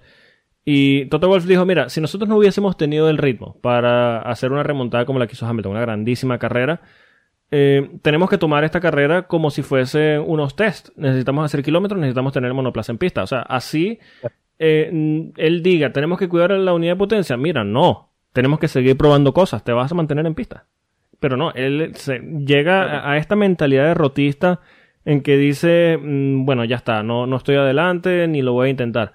Claro, también hay que decir que le, dicen, eh, Luis, cállate y céntrate en lo tuyo y es lo que ha hecho. Eh, mirada abajo y se ha centrado en su carrera y ha hecho un carrerón de, leyenda. Pero esta actitud, yo creo que, y, aquí comparto lo, que dice Rubén, yo creo que lo, lo saca de este Olimpo tal vez de, de pilotos, que ojo, hay que decir, sí está entre los más grandes de la historia, pero yo creo que, igual que como dice Rubén, en ese top 5 no creo que entre. No, o sea, tú para ser una. Cuidado, cuidado, este cuidado deporte- si no es el top 10. Yo, mira, yo, o sea, en el top 10 para mí siempre lo he dicho, o sea, cuando luego ya he hecho en frío, ¿eh? Top de, de top 10, para mí Hamilton se queda noveno, décimo y por ahí andaría. Pero aún así, o sea, quitando eso, yo es que para, para tú ser un piloto de leyendas, estamos hablando de, de un- de una competición que tiene a Fangio, a Schumacher, a Senna, a Prost, a, a Jackie Stewart, a Fernando Alonso, o sea, Necesitas todos la épica. comparten al final, claro, o sea, todos comparten una dureza mental que Hamilton por H o por B no tiene. Y Sí. hay, hay días en los que es capaz de bajar la cabeza y hay días en los que de repente te dice que no va y no va. Y no va. Sí. En Brasil el año pasado, él sabía que tenía que ganar esa carrera, por ejemplo. Que tenía que hacerlo bien, que tenía que levantarse. Sí. E hizo la mejor carrera, el mejor fin de semana de su vida. O sea, lo que hizo él en Brasil, por muy superior que fuera el coche, había que hacerlo. Y Sí, la carrera sprint, todo. todo, todo, todo el fin de semana. Pero hoy, hoy a él, a- como está, como ya el año está de que no, él ha decidido que no. ¿Qué motor vas a salvar tú ahí si tienes 40 y 40, o sea, 30 y pocos puntos en el campeonato? ¿Qué motor vas a salvar tú ahí? Claro. Sobre todo una Ni carrera. que Fernando Alonso se atrevió tanto con el motor Honda. sí, exacto. Que ojo, si, si, si, si entramos en esa conversación, yo creo que Fernando los reventaba a propósito ya. Sobre todo, sobre todo Iba con- iba- Stoffel Van Dor tiene algo que decir. Ya, iba por la recta, agarraba a Rouge en segundo. Sí, sí, sí, dale, dale para arriba. Sobre todo este fin de semana tan crítico para Mercedes que ellos estaban probando nuevos chasis para que Hamilton diga, eh, mira, no, no quiero jugar. Claro, No, es que, a ver, a ver, eh, están solucionando un problema grandísimo, grandísimo que tenía el monoplaza. Eh, el mismo Lewis Hamilton dijo después de, la- de las sesiones de, de prácticas en las que se vieron fenomenalmente bien, eh, que por fin este monoplaza se sentía como un Fórmula 1, que se sentía como conducir un verdadero Fórmula 1. Y a ver, así las cosas no te estén saliendo, tú necesitas ese coche en pista para seguir probando esas cosas, para verificar que es real. Y no hay un circuito mejor para probar cosas que Montmeló. Entonces estás ante el escenario perfecto, que a ver, está bien, no vas a ganar la carrera, todo el mundo sabe que no la vas a ganar, pero hijo, estás en el mejor escenario para probar cosas con ese monoplaza, acabas de solucionar un problema gordísimo, necesitas estar en pista, necesitas rodar. Tienes a tu equipo decidiendo literalmente entre las dos versiones de tu coche. Y tú decides que es buena idea, bueno, pues no, vamos a parar. Ah, muy bien. Muy bien, Luis. Vamos a hacer estas pruebas, pero para, para Mónaco. Hoy no, hoy no quiero correr. Sí, esta, esta, mentalidad derrotista, que ojo, hay que decir, tercero y quinto, para como empezó Mercedes esta temporada. Eh, y, y, como eh, han solucionado los problemas eh, este año, y hay que decir, bueno, en esta carrera, y hay que decir que podían haber luchado por la victoria en esta carrera si Hamilton no hubiese tenido ese toque con, con Magnussen. Es un resultado grandísimo esto que consiguieron. Como en, el argot periodístico de casa Apolo dirían Mercedes sacó petróleo de Barcelona. Sí, sí. Un titular muy original, por cierto. Sí, pero. Bastante original. Pero, pero al final, la realidad de, Hamilton es que hoy ha hecho un. Es que da hasta rabia. O sea, ¿cómo has hecho un carrerón en contra de tu voluntad? Sí. O sea, tú, no querías hacer ese Hizo la carrera de su vida obligada. Tenía eso, lo dice lo dice Rubén y me, acuerdo de los memes de, Toto con la pistola y que corre. Ok. sí. Tal cual, tal cual. Pero bueno, eh, es que sí, no estamos. Eh, esto va desde el My Tire Sargón, ¿viste? Sí, eh, esto sí. arranca desde ahí, la falta de, de, si, si él no cree en sí mismo, ¿por qué nosotros, por qué el equipo tiene que creer en él? Lo que pasa es que, claro, él tiene un peso gigantesco en el tema de resultados a su espalda que, siempre van a terminar diciendo, mira, eh, hay que darle la razón, hay que... Pero eh, es lo cierto es que... Y ha dejado, ha dejado históricamente... Si no gana, si no está ganando, es porque ya se quiere retirar. Sí, si no es primero, no, no, no quiere DNF. Aquí es donde entra el ese dato tan, tan oscuro que sacaste tú de, que Verstappen o, gana o se retira. Eso es lo que quiere hacer él. sí. Claro, sí. Pero forzándolo. Si ve que no está para ganar, va y se la da contra, contra el Tech Pro. que ojo, a la FIA como que no le gusta el Tech Pro, pero bueno, ya, ya vamos a hablar de eso también. Eh, por cierto, ya que, ya que mencionaste las tres letras, eh, dos cosas que quiero traer. Uno, carrera impecable de Eduardo Freitas. Sí, por favor. Sí, menos, menos una cosita que no me gustó. La carrera sí, ¿eh? pero eso de que, o sea, veníamos con que los límites de pista era la línea blanca. Ni el Witt nos lo dijo. Y este fin de semana, en las notas del director de carrera había algunas excepciones y en clasificaciones encontramos con que una de las excepciones era eh, la curva en la que Lando Norris se fue largo que había grava. Sí. ¿Para qué pones ahí una excepción si hay grava? Ah, bueno, para que, para crear esa sensación de falsa seguridad. No es que Eduardo Freita es un troll. Ah, no, mira, ustedes pueden accederse aquí en la 9. Ah, sí, eh, graba. Sí, yo creo que más, más allá de eso... También es que lo hizo a propósito para porque, porque sabía, que onda, lo hizo inmediatamente después de que lo bloqueó a Fernando en clasificación. Y listo, karma. La venganza.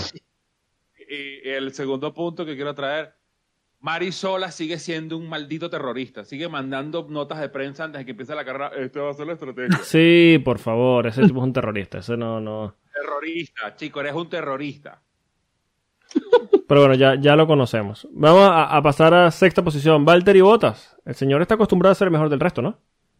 Sí. La verdad que sí. Me sigo sacando el sombrero frente a Valtteri Botas. Yo no le daba un peso. Lo mejor de y eso todo. que el peso cada vez vale menos. Qué triste. Alberto, te mando un beso desde acá. Pero bueno, eh, sí. Desde el fondo del corazón salió eso, che. Desgraciado. Por el fondo del orto. No sé, pero mira. Lo cierto es que, bueno, estamos viendo a, un Botas eh, como refrescado. Estamos viendo a, a, un Botas que se le ve a gusto, No estamos viendo ese zombie que se veía en, Mercedes. Eh, estamos viendo un tipo decidido, estamos viendo un tipo con muy buena actitud, estamos viendo un tipo agresivo en pista. Eh, y está sacando grandísimos resultados. Claro, también hay que decir que tiene un novato eh, como punto de comparación inicial. Por primera vez no es un dios el comparador. Bueno, y si me dejas agregar un bocadillo, este me parece que finalmente es el Botas 2.0. Mm, sí me gustaría definirlo como el Botas 2.0 porque es cierto que se ve la, diferencia. Y este es un Botas que se veía en su época de Williams al principio. Eh, es un Botas por algo. que pedía gritos en, Mercedes, coño, alguien que me pare pelota. Exacto, por, por algo eh, llegó a, Mercedes porque era un tipo que mostraba esto precisamente que estamos viendo a día de hoy. Y hay que decir que también en Mercedes fue un tipo altamente eficiente y bueno eh, gran parte de los títulos de constructores que ganó Mercedes también se deben a los resultados que él consiguió. Ahora, me gusta más el Botas de Alfa Romeo que el Botas de Mercedes. Pues, Definitivamente. Mucho más. Eh, Mucho eh, más. es más, es más, voy a, voy a confesar, quiero la gorra de Alfa Romeo. Lo que no me gusta, lo que no me gusta es lo que comparte el señor por Instagram. Pero eso ya es otro tema. Ah, ¿Qué pasó ahí? Polo, no, no, no, no, no, Si lo de Polo sonó feo. Yo, lo mío va a sonar más feo todavía. No me digas que lo compraste. No, voy a romper una lanza. Coño, por lo menos lo hizo por caridad. Ah, sí, claro, claro. Para poner por Instagram, perdón. Para poner la gente en contexto y para poner a Ryan en contexto que, que, por, lo, por, lo que veo no, no se ha enterado mucho del tema. Eh, el señor Valtteri Bottas decidió irse a un río eh, en una de tantas excursiones que hace en bicicleta y demás, eh, se quedó en pelotas, como ya por lo visto se, ve ah, que, acostumbra. Se ha acostado boca abajo mostrando las nalgas al cielo y hay una foto de él en el río, boca abajo con las nalgas al cielo. Y no solo eh, lo compartió por Instagram, sino que esa foto la mandó a imprimir y vendió no sé cuánto costaba cada foto, pero logró recaudar vendiendo esa foto 50 mil euros para caridad. ¡Ay, Dios! Bueno, igual hay que decir que no es nada que no hayamos visto antes. Desgraciadamente. ah, el culo blanco de, de, de, Valtteri. Sí, sí, sí, sí. Sí, sí, sí. Me encanta que estamos hablando del mejor piloto del resto y estamos hablando de sus nalgas. eh, pero me pones las pelotas y bueno, ahí sí vamos a... Lo cierto es que, bueno, más allá de, las nalgas pálidas de botas y los 50.000 euros para caridad, eh, está haciendo una grandísima temporada. Eh, es claramente el líder del Alfa Romeo y es lo que necesitaba el equipo. Yo creo que hoy podemos decir claramente que Alfa Romeo no extraña a Kimi Räikkönen. Oh, no, para nada. para nada.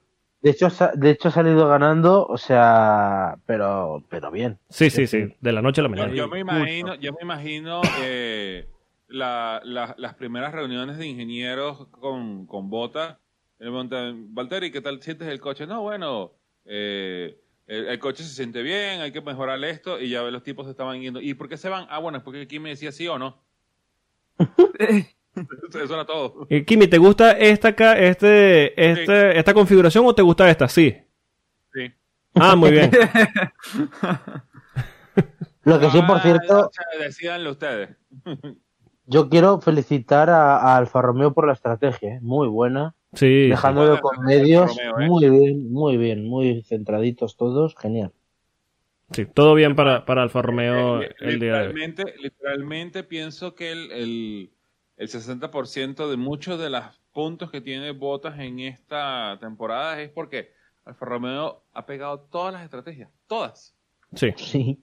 Sí, sí. Eh, no solo han pegado las estrategias, sino que Botas ha respondido bastante bien. Así que, bueno, ojalá le sigan saliendo las cosas bien a Alfa Romeo porque lo necesito. Seguimos, eh, séptima posición, Esteban Ocon eh, con Alpine. Eh, Alpine introdujo, eh, bueno, al igual que, el 90% de la parrilla, grandes mejoras para esta, para esta carrera. Eh, lo cierto es que Alpine se mostraba decente en los días sábados, pero los domingos le costaba un poco en el, tratando las gomas. de hecho, ha habido una fase en la segunda stint de la, de la carrera en el que parecía que Alpine volvía a caerse pero ya hacia el final de la carrera volvieron a recuperar el ritmo y al final los dos monoplazas terminaron en los puntos. Eh, ¿Podríamos decir que tal vez Alpine pudo solucionar su problema los domingos? Mm, ¿O es muy No, pronto, tal Esperemos vez? que sí. Sé. Esperemos que sí. vamos, a se- vamos a seguir esperando. Sí. Este es, fue un, eh, fue, fue- quizás fue una buena carrera, pero muy de vez, que van a ver muy de vez en cuando, pero quizá sí es un, un punto de quiebre que, nada, estaría muy bueno que lo sea. Pasa que Alpine está siendo muy regular y tiene un fin de semana bueno y ya después la, próxima semana están 14-15, ¿sabes? Entonces, eh, es un equipo que, que en regularidad no va a destacar, pero eh, yo creo que invita un poquito al optimismo. Ahora, también pudimos ver tres fases claras de, de la carrera. Al principio de la carrera eh, tuvieron un ritmo muy bueno, el Alpine se veía bastante competitivo. Eh, después de la primera parada mm, los he visto un poquito estancados y ya sobre el final han recuperado un poquito de ritmo. Eh, en ambos monoplazas he visto lo mismo. Eh, pero yo creo, o por lo menos lo que se pudo ver en Montmeló también, que claro, Montmeló, como hemos dicho, es el lugar perfecto para pruebas y donde se define más o menos de manera más clara dónde está cada uno. Parece que han solucionado un poco el tema de- del desgaste los domingos. Ahora, como decimos, tal vez es muy pronto para hablar, ¿no? Es, es pronto, pero a ver, la realidad es esa. Hoy han demostrado ir mejor en unas condiciones críticas. Que Sí. yo creo que es el, el- lo bueno, ¿no? O Sí, sea, sí. esto en otro circuito, pues a lo mejor, pues a lo mejor no tendría tanta relevancia. Pero en este sí. Eh, veremos, veremos qué pasa, pero yo creo que es lo mejor de la carrera de Ocon, que al final se ha mantenido mm, pues como quinto coche. Eh, Claro, no, no- no- no ha habido esa pérdida de rendimiento que, que uno estaba acostumbrado de Alpan, que la, la primera parte de la carrera era Ocon devorándose media grilla y después brrr, se iban para atrás. Sí, se caían, sí, se caían. eso. Bueno, de Ocon creo que poco más que decir, ¿no? Una carrera sobre. Sí, Sí, bastante sabiduría. Eh, Ahora, hay, hay que sé, decir yo de sé. él que tiene 30 puntos. ¿eh? sí, por eso. Sí, sí, sí. Eh, eh, yo sé que no terminaron en el top 10, pero señores, tenemos que hablar del elefante verde en la habitación. Sí, sí, ya, ya, ya vamos a El hablar. Green de- Bull. Ya vamos a hablar, ya vamos a hablar de esto. Ya vamos a, vamos, vamos a terminar de cerrar el top 10. Eh, octava posición para Lando Norris en un fin de semana súper complicado. Eh, al duro, final, sí, después de la ¿Qué va a carrera, hacer, por favor. se le ha Eh, visto. estos ejemplos de MotoGP que no salvan para Fórmula 1, no. Sí, sí, se le vio a, a Lando bastante mal en temas de salud durante todo el fin de semana. eh, durante todo el fin de semana los ojos rojos, eh, ojos llorosos. Eh, ten- él mismo decía que tenía mucho dolor de garganta. De hecho, después de la carrera no ha asistido a- al corralito, no ha atendido a los medios. Eh, ha ido directamente al centro médico y finalmente lo han diagnosticado con amigdalitis. Eh, Lando hizo la carrera, hizo el fin de semana con amigdalitis y eh, conseguir esta octava posición en esas condiciones, sabiendo que estaba muy, muy mal de salud. De hecho, él mismo lo cataloga como eh, su carrera más difícil de toda su carrera deportiva. eh, le da un mérito grandísimo, más allá de un McLaren que en principio no se veía especialmente competitivo al principio del fin de semana. Pero para nada, ¿eh? No, para nada, para nada, para nada. Eh, Es más, yo, yo, yo pensé que iban a subir a, a Nick de Vries al, al McLaren. Ah, lo, bu- lo bueno, lo, lo bueno es que MotoGP les ha cedido al Doctor Muerte. Uf, Porque, porque madre mía, o sea, yo pensaba de verdad que en MotoGP lo había visto todo, porque unos pilotos que usan la, que usan algunas partes del cuerpo bastante, les han dejado correr con esas partes rotas. sí. Bueno, cosas de MotoGP, pero, hombre, yo creo que lo de hoy, eh, el diagnóstico a lo mejor se lo podían haber dado antes de la carrera. Sí, seguramente. Es más, eh, Rubén, tú, me, tú, me, tú mencionas eso y a mí no se me va a olvidar nunca ese gran premio de Holanda en Assen con Jorge Lorenzo partiéndose el brazo el sábado en la mañana, sale corriendo para Barcelona, le parapetean el brazo y regresa a correr para meterse en No, eh, puntos. eh, esa es la mítica, pero el año pasado, ¿qué piloto le hicieron? Era en Moto 2. Es que cuántos pilotos de moto no Eh, han corrido con la clavícula rota. O sea, podemos hablar de decenas. No, sí, Sí, sí. por eso. Pero bueno, en Sí, el sí. caso de Norris, eh, este tema del diagnóstico, a ver, eh, hay que ser eh, realistas y hay un dicho que dice piensa mal y acertarás. Yo estoy seguro que el diagnóstico estaba desde antes de la carrera, pero si dicen que tiene amigdalitis, Puede no ser, corre. sí. Puede ser, puede ser, puede Sí. ser. puede ser. Si dicen que tiene amigdalitis antes de la carrera, no corre. Entonces él habrá dicho, bueno, mira, eh, trataré de hacer la carrera, Eh, y después de la carrera, bueno, hacemos como que me atiendes y dice que es amigdalitis y ya está. Sí, y, y contando de que los dos pilotos de reserva que puede haber tenido McLaren a la disposición estaban ocupados en Indianápolis el día de hoy. Pero ojo, Por ojo, ojo, ahí. que si Lando no podía correr, cuidado, Pastor estaba en el circuito. Oh, Uy. Oh, sí. El legendario Carepizza, No, 10 sí. años de su victoria de Pastor Maldonado. Myth, Le pusieron el foco, le pusieron el foco en la, en la pantalla y yo dije, uy, miren, Pastor Marlonado, hola Pastor, y Pastor inmediatamente miró a la cámara y saludó y dije, ah, ok, me saludó. Te saludó.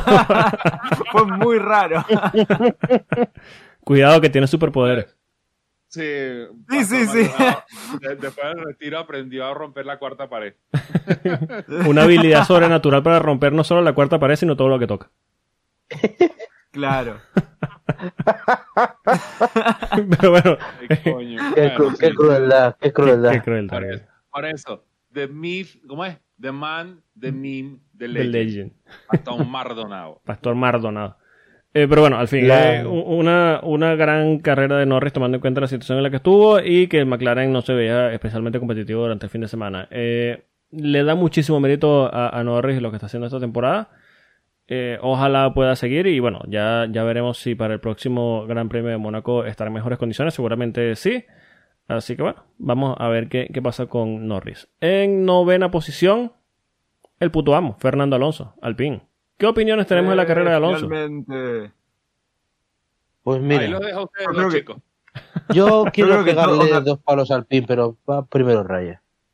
No, no, quería decir una cosa solamente, que Fernando Alonso consistentemente tiene un gran acto de mala suerte que apunta a arruinarle el fin de semana. Por suerte no pasó en domingo, pasó en sábado, Sí. entonces el domingo pudo recuperar. y si sigue pasando esto, quizá pueda tener una temporada decente. Bueno, eh, a ver, Alpin, queridos, vamos, Radio que estén Estrategia.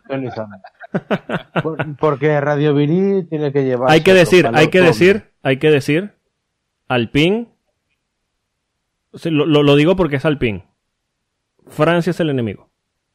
Siempre, siempre, pero siempre. Sí. Eso, eso por, por descontado. De hecho, bueno. Lo dice en eh, la Constitución. Sí, sí, sí, por supuesto, en su artículo 2. Sí. Eh, a ver. El sábado, ¿vale? El sábado, ¿cómo puede ser? ¿Cómo puede ser que Alpine haga el ridículo que hace en clasificación? Encima ya no solo con Fernando, o sea, con sus dos pilotos. En Q1, a Ocon le dejan en el box pensando, bueno, Ocon está salvado ya. Ocon está dentro ya y queda decimoquinto y entra de milagro Sí. de milagro entra en la Q2 porque le deciden dejar en boxes. Pero luego Fernando, en un fin de semana en el que a lo mejor Alpine no pasaba ninguno de los dos coches a Q3, pero el que tenía opciones más realistas era Fernando, Sí. que es el piloto rápido de los Sí. dos. Y le mandas en el peor momento posible de tráfico en un circuito de una vuelta en 1.20, pero qué broma es esa. O sea... Dos veces encima. Sí, sí, sí. Dos veces. No, sí, sí, es Las que- dos salidas es- en Q2 fueron es- en tráfico. Sí, es, es, es- yo de verdad, eh, o sea, parece como que, de verdad, a mí ya me da la sensación, sé que no, ¿eh? Pero o sea, a uno le daría la sensación de que está boicoteando a Fernando, porque el sábado le hacen eso y el Sí. domingo peleando por, a ver, que, que evidentemente eso te puede pasar siempre, pero es que eh, en carrera peleando ahí por la zona de puntos, después de remontar 11 posiciones, le clavan una parada de, de casi 6 segundos. Sí. Terrible. Es que Sí, sí, sí. eh, la suerte no le acompaña, pero es que el equipo nada más que le hace poner piedras, ¿sabes?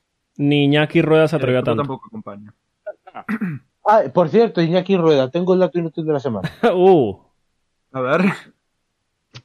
Vale. El dato inútil de la semana es que en el Gran Premio de España, Montmeló, Ujú. las dos paradas más rápidas del fin de semana han sido de Ferrari. sí, tremendo. 2.2 y la otra no sé Leclerc, cuál. 2.23, Carlos Sainz 2.37. Sí. Mira. Para que luego digáis. Para que luego hablen de Iñaki. Un saludo a Iñaki Rueda, a su madre y a toda su familia, por cierto. Pero bueno, de, de, Fernando yo solo quería decir eso, que me parece que ya, o sea, que encima que no tiene suerte, Alpine es que no le hace ningún favor. Sí, no, no colabora. La suerte que ha tenido en el tema de fiabilidad esta temporada, eh, los puntos que ha sumado o los puntos que ha dejado de sumar, eh, sumado a, este tema de las paradas eh, excesivamente lentas y, y, el tema estratégico, sobre todo en clasificación. Sí. Y la misma dirección de carrera que no ayuda. Onda, literalmente todo lo malo que puede pasar está pasando. Sí, sí, terrible.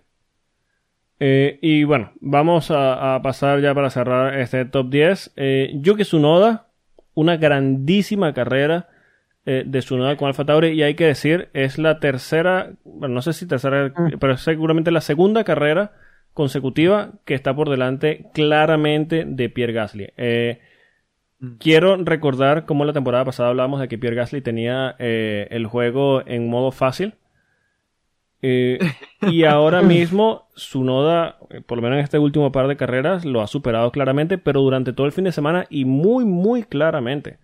Yuki está encontrando un grandísimo ritmo. Hay que decir también que Yuki es el sueño de todos los ingenieros, no pesa nada y no, no mide, mide como, medio, como medio metro de puntilla. Pero. es, eh, el sueño húmedo de cualquier ingeniero. Sí, sí, sí, es increíble. Lo, lo, pones donde sea y la distribución de peso como, como te dé la gana. O sea, el lastre lo pones donde tú quieras. Pero. no afecta. Hay que decir que en cuanto a rendimiento, eh, si el año pasado hubo dudas, porque bueno, es su, su temporada de inicio y hay que decir que también el Marco le dio sus cuantos toques. Eh, esta temporada se está ganando con creces los elogios porque está respondiendo de una grandísima manera en un monoplaza que este año no parece tan competitivo, pero está sacando los resultados, sobre todo en comparación con Gasly. Bueno, Gasly puso el, la, temporada de Fórmula 1 en dificultad legendario, porque sinceramente, nada, onda, está completamente desaparecido. Sí, sí, no le sale nada. Y el año pasado, bueno, siempre era, ok, ¿quién es el, quién es el mejor del resto? Está McLaren, está algún que otro Alpine, y obviamente, ¿quién falta? Gasly. Siempre estaba ahí arriba. Él estaba quinto, sexto, quinto, sexto, quinto, sexto, siempre. Sí, adelante de, adelante de botas, muchas veces incluso también. Entonces, bueno, ¿qué decir de, su nueva esta carrera? Hay que decir, hay que decir, eh, el director de, de, de, la transmisión nos hace decir que su nueva tuvo una carrera bastante sobria porque no lo vimos. Pero eh, en cuanto a resultados, bueno, se le ve que, que, que está respondiendo de, una grandísima manera. Bueno, eh, Polo, eh, para romper una lanza a la, director de, la dirección de al, director de televisión, es que coño, Yuki tan pequeño es como jodido que no lo veas, ¿verdad? Sí, sí, es, complicado, es complicado verlo, es complicado verlo, incluso fuera del monoplaza es complicado verlo, así que se, complica un poquito. Cuando, cuando pasan los dos juntos en el paddock, eh, el que no los conozca diga, ay, hola Pierre, ¿ese es tu hijo? Sí bueno, el mismo Yuki ha dado declaraciones, ya esto no tiene nada que ver con la carrera, ¿no? Pero Yuki ha dado declaraciones ya eh, fuera de, pista, donde dice que él y Gasly son como una especie de pareja, que no sabe si es novia o novio, pero que ya se, se pueden considerar una especie de pareja, así que... No quiero saber quién es el dominante en esa pareja. No, por favor, no, no, no, no, no, no, no te vayas para allá, no te vayas para allá. Vamos a hablar, vamos a hablar del elefante verde, ya vamos a dejarlo hasta allí. Ah, el elefante verde en la habitación. El elefante verde. Eh, bueno, ya va. Antes, antes de, para, terminar de cerrar eh, el tema de la carrera, eh, bueno, que para, matarlo, los últimos temas que quedan. Charles Leclerc, mucha mala suerte tuvo este fin de semana. Lo cierto es que estaba liderando la carrera, estaba apuntando a ganar la carrera por este duelo que estaba teniendo eh, Russell y, Verstappen, eh, él se estaba alejando, más allá también del error que cometió Verstappen eh, en, la, en, la, curva 4. iba a ser una carrera en la que simplemente iba a tener que manejar las distancias y muy seguramente la, la hubiese ganado. no hubo aviso. ¿El problema que yo No sé si el mismo problema, pero bueno, causa curiosidad que sean dos motores Ferrari. Sí, sí. Lo cierto es que, bueno, en el tema de temperaturas, bueno, eh, lo, vimos que, fue bastante dramático eh, con Mercedes. No sabemos si el tema de temperatura al final fue lo que afectó el, el, motor de, del Ferrari de Leclerc. Leclerc incluso dijo por radio que le pareció escuchar que el turbo había estallado. No sé hasta cierto punto que tanto él pueda reconocer los sonidos hasta con tanto detalle, pero eh, lo cierto es que cierra el fin de semana con un cero que duele bastante porque no solo pierde el liderato del campeonato de pilotos, sino que también Ferrari pierde el liderato del campeonato de constructores. Mm, ¿Sabes lo que pasa? Que Ferrari solo había demostrado el talón de Aquiles de, de los neumáticos, Sí, de comérselos en carrera. Pero ahora, ahora ah, entra el nuevo horizonte. Ahora ya hay problemas de fiabilidad, el motor también se te puede romper. Y a Leclerc le ha pasado en una carrera que estaba dominando, eh, que bueno, yo creo que Verstappen le hubiera ganado, pero si hubiera ido todo normal, pero en el momento en el que estaba ya sin él, Leclerc solo tenía que gestionar. O sea, ya sí que Verstappen no llegaba. sí. Y, y se le han ido 25 puntos que le... Es que ha perdido un colchón de 46, es muy duro, ¿eh? Sí, sí, sí. Un Sí, palo muy Muy duro, montón. porque, porque es que, lo ha- es que encima desde Australia, ni siquiera de- desde la segunda carrera, desde la tercera. Mm, a ver, lo bueno es que él, eh, yo le veo muy centrado a Leclerc, en el sentido de, de bueno, ha sido mala suerte, nos centramos en la siguiente carrera. A lo mejor el Leclerc de hace tres años lo hubiera gestionado bastante peor. Sí. Bueno, a lo mejor no, seguro. Pero, pero él, bueno, está en posición de seguir luchando. Pero Ferrari lo último que necesitaba era meter un problema más a su lista. Y lo han metido en este Gran Premio de España. Sí. Sí, de momento en el tema de fiabilidad estaban siendo eh, hasta el momento formidables e intocables y bueno, se empiezan a mostrar No, había- no, había- no habían tenido, ahora ya han dejado Mercedes. No, no, para nada. Sí, sí. Sí, bueno, yo justo un toque antes del, del- del problema de fiabilidad, tipo 20 minutos antes, onda, cuando estaba haciendo todavía la previa, me puse a hablar de eh, del ranking de fiabilidad de los motores y dije cómo, bueno, el Ferrari era el mejor. Y Indestructible. Pasó lo que pasó. Bueno, podemos decir que es culpa de Ryan entonces. La, la maldición del comentarista. Gracias, Ryan. De nada, de nada. Para, para la lista de la semana que viene, dice que el mejor motor, el motor más fiable es el Honda, ¿oíste? Dale, perfecto. Bueno, pero está el loophole ahí de que puede ser Ah, después- Red Bull Tienes Powertrain. ahora así que- mismo, tienes ahora mismo, acá- hay cierto austriaco que te tira como Diana ahora mismo, Reyes. Te montó el ojo Tiene el ojo- encima. Tiene el ojo puesto en ti. Te montó el ojo encima. Sí. Que, que venga y, me, y que con sus dos ojos me mire la cara. Qué di- qué Me difícil mira los ojos. Nuestro pirata favorito. Y bueno, ya para cerrar eh, el tema de- del Gran Premio de, de Montmeló, eh, quería hablar también de Haas. Eh, sí. Los menciono porque, bueno, eh, hay que decir que tuvieron mala suerte en el tema de, resultado. Ambos monoplazas quedaron fuera de los puntos. Magnussen con ese toque con Hamilton se fue completamente de la carrera. Y Schumacher, a pesar de que hizo una grandísima largada, eh, termina en decimocuarta posición porque, bueno, al final el, monoplaza se, se cayó y, y, bueno, no, no tuvo el ritmo para, para conseguir grandes puntos. Ahora, hay que decir, en cuanto a rendimiento, eh, Haas llevó una modificación muy, muy leve de su, de su piso, de su suelo, eh, a Barcelona. Y hay que decir que, bueno, es el monoplaza que menos evolucionó de cara a este gran premio. Eh, desde Haas, desde an- antes de- del fin de semana, habían dicho que eh, todavía sentían que había desempeño que extraerle al monoplaza antes de empezar a meter las evoluciones. Y lo cierto es que el tiempo les dio la razón a- al equipo, porque se vieron muy competitivos a pesar de que todos los equipos empezaron a meter evoluciones y, y empezaron a, a como a, a afinarlas durante el fin de semana. Haas se mostró todavía competitivo al punto de meter ambos monoplazas en Q3. Más allá de eso, eh, nuestro Gunter Steiner, que a veces es muy divertido, a veces eh, nos saca de quicio, eh, hizo un, un comentario bastante cierto. Dijo, todos los monoplazas aquí, o, o la gran mayoría de los equipos trajeron un monoplaza 95% nuevo y no los veo. Así mismo lo dijo, no los veo. Eh, dijo, en cambio nosotros hicimos una muy leve modificación en el suelo, seguimos pegando el monoplaza aún más del suelo y no tenemos porpoising. Claro. Dice que Como- como él dijo, ¿eh? sí, él dijo, nuestros propios ingenieros no confían en que nosotros podemos acercar más el monoplaza al suelo, lo acercamos y seguimos con- encontrando rendimiento. ¿Cómo es? No, Gunter, no puedes pegar eso al suelo. Oh, yeah, for my beer. Gunter Chatsteiner. Ajá, exacto. Por cierto, eh, primera visita a la Q3 de Mick Schumacher. Sí, sí, sí. Ah, sí. Ojalá, ojalá sea eh, algo ya más recurrente de cara al- a, a- a- a la segunda mitad de la temporada o al resto de la temporada. Que sea la primera, pero que no sea la última. Exactamente.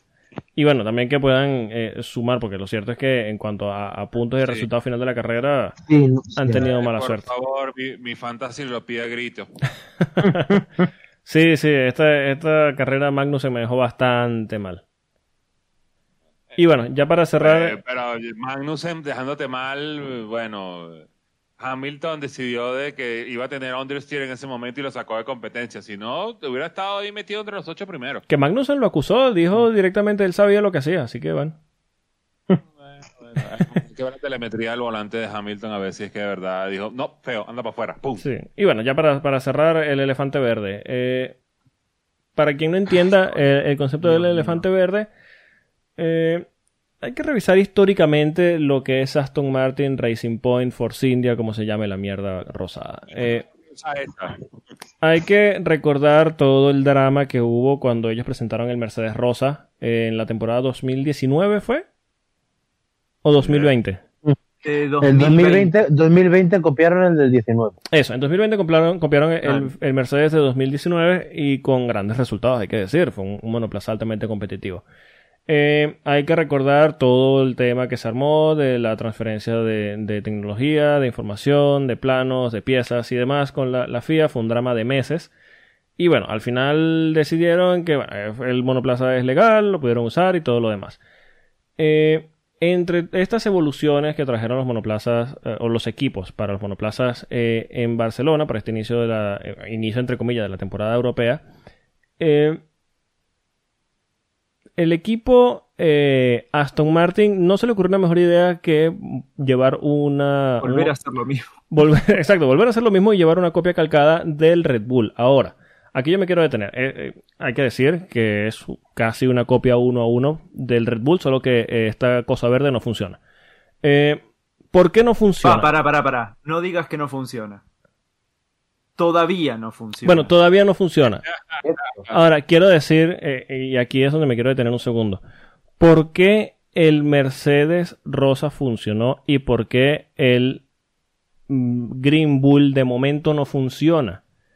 Porque son dos plataformas completamente distintas. Tiene sentido que el equipo, eh, Racing Point en ese momento, copie la plataforma de Mercedes porque comparten toda la tecnología en cuanto a motor, suspensiones, caja de cambios y demás. Pero no tiene sentido que teniendo, de nuevo, motor, caja de cambios, suspensiones y demás, compartidos con Mercedes, usen un chasis de Red Bull. ¿Por qué? Entiendo por qué no hayan querido copiar a Mercedes. Se entiende perfectamente esta temporada. Pero ¿por qué te fijas en Red Bull? A ver, sí. Porque es el auto más Sí. rápido técnicamente, pero... A ver, yo, yo decir yo vos, creo que aquí, sí, yo creo que aquí hay, hay un hecho diferencial. Eh, Aston Martin sacó la chequera, bueno, lleva sacando la chequera un tiempo, sobre todo Sí, por invierno, pero desde finales del año pasado, pues ha hecho varias inversiones que hemos comentado aquí. Pues tienen, por ejemplo, a Martin Whitmar, que volvió a la Fórmula 1 gracias al equipo, y ellos ficharon al jefe de aerodinámica de, pues de Red Bull y de Mercedes, o sea, ficharon de los dos. Sí. Y os acordáis que hablaban, cuando hablábamos de cuál podía ser el futuro de Aston Martin, decíamos, habrá que ver por dónde tiran en cuanto a desarrollo, porque es que ahora tienen las dos opciones. Sí. Entonces, mm, ha pasado de no tener ninguna dirección porque copiaban directamente al Mercedes a tener una dirección y no saber cuál coger porque no pueden ser más distintas. Sí. Entonces yo creo que ahora han cogido la vía, mm, la vía rápida, que era, mm, pues eso, copiar Red Bull porque era más rápido, aunque esto va a- aparentemente va más allá, que eso es a lo que yo me quiero referir. Ellos ficharon a Dan Fallows, eh, que era el jefe de, de la de Red Bull, y a siete trabajadores más, y aquí es donde Red Bull quiere poner la, la, el énfasis, o sea, de- en el sentido de que esto no es solo una copia, es que tienen pruebas, dice Helmut Marco, directamente de descargas de información. Sí. Esto ya es más grave, esto no es que tú veas un coche y lo copies, Sí. es que tú sabes cómo va eso. Entonces, si verdaderamente hay mm, descarga de información, eh, cuidado con Aston Martin porque esto ya no es, uy, qué bien, mira, te copio el coche y voy a intentar ir rápido. Que luego lo de ir rápido, a ver, yo creo que habrá que darle tiempo y efectivamente es, es un motor Mercedes y piezas de Mercedes en un chasis de Red Bull, muchas opciones de salir bien no tiene. Pero cuidado que no tengamos aquí un Aston Martin Gate porque pueden haberse Bueno, metido Whitmarsh, así ¿eh? que. Sí, te Claro, recuerda o sea, al el- McLaren de 2007. tiene más experiencia que nadie. O sea, literalmente es el que más experiencia tiene en el paddock entero. Así que, bueno, pues un- una víctima más a su lista. Sí, no, pero Whitmarsh no estaba en, en, en McLaren cuando fue Claro, claro. todo el problema del Spygate.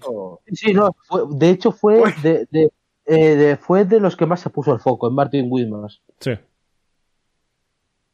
Así que, pues Sí. ya otra víctima. Lo que pasa es que mm, hay que decir también que Red Bull se lo ha tomado muy bien en el sentido de, Sí. de, de reírse de ellos porque la- lo de las latas verdes el viernes a mí me parece una Sí, sí, sí, una maravilla.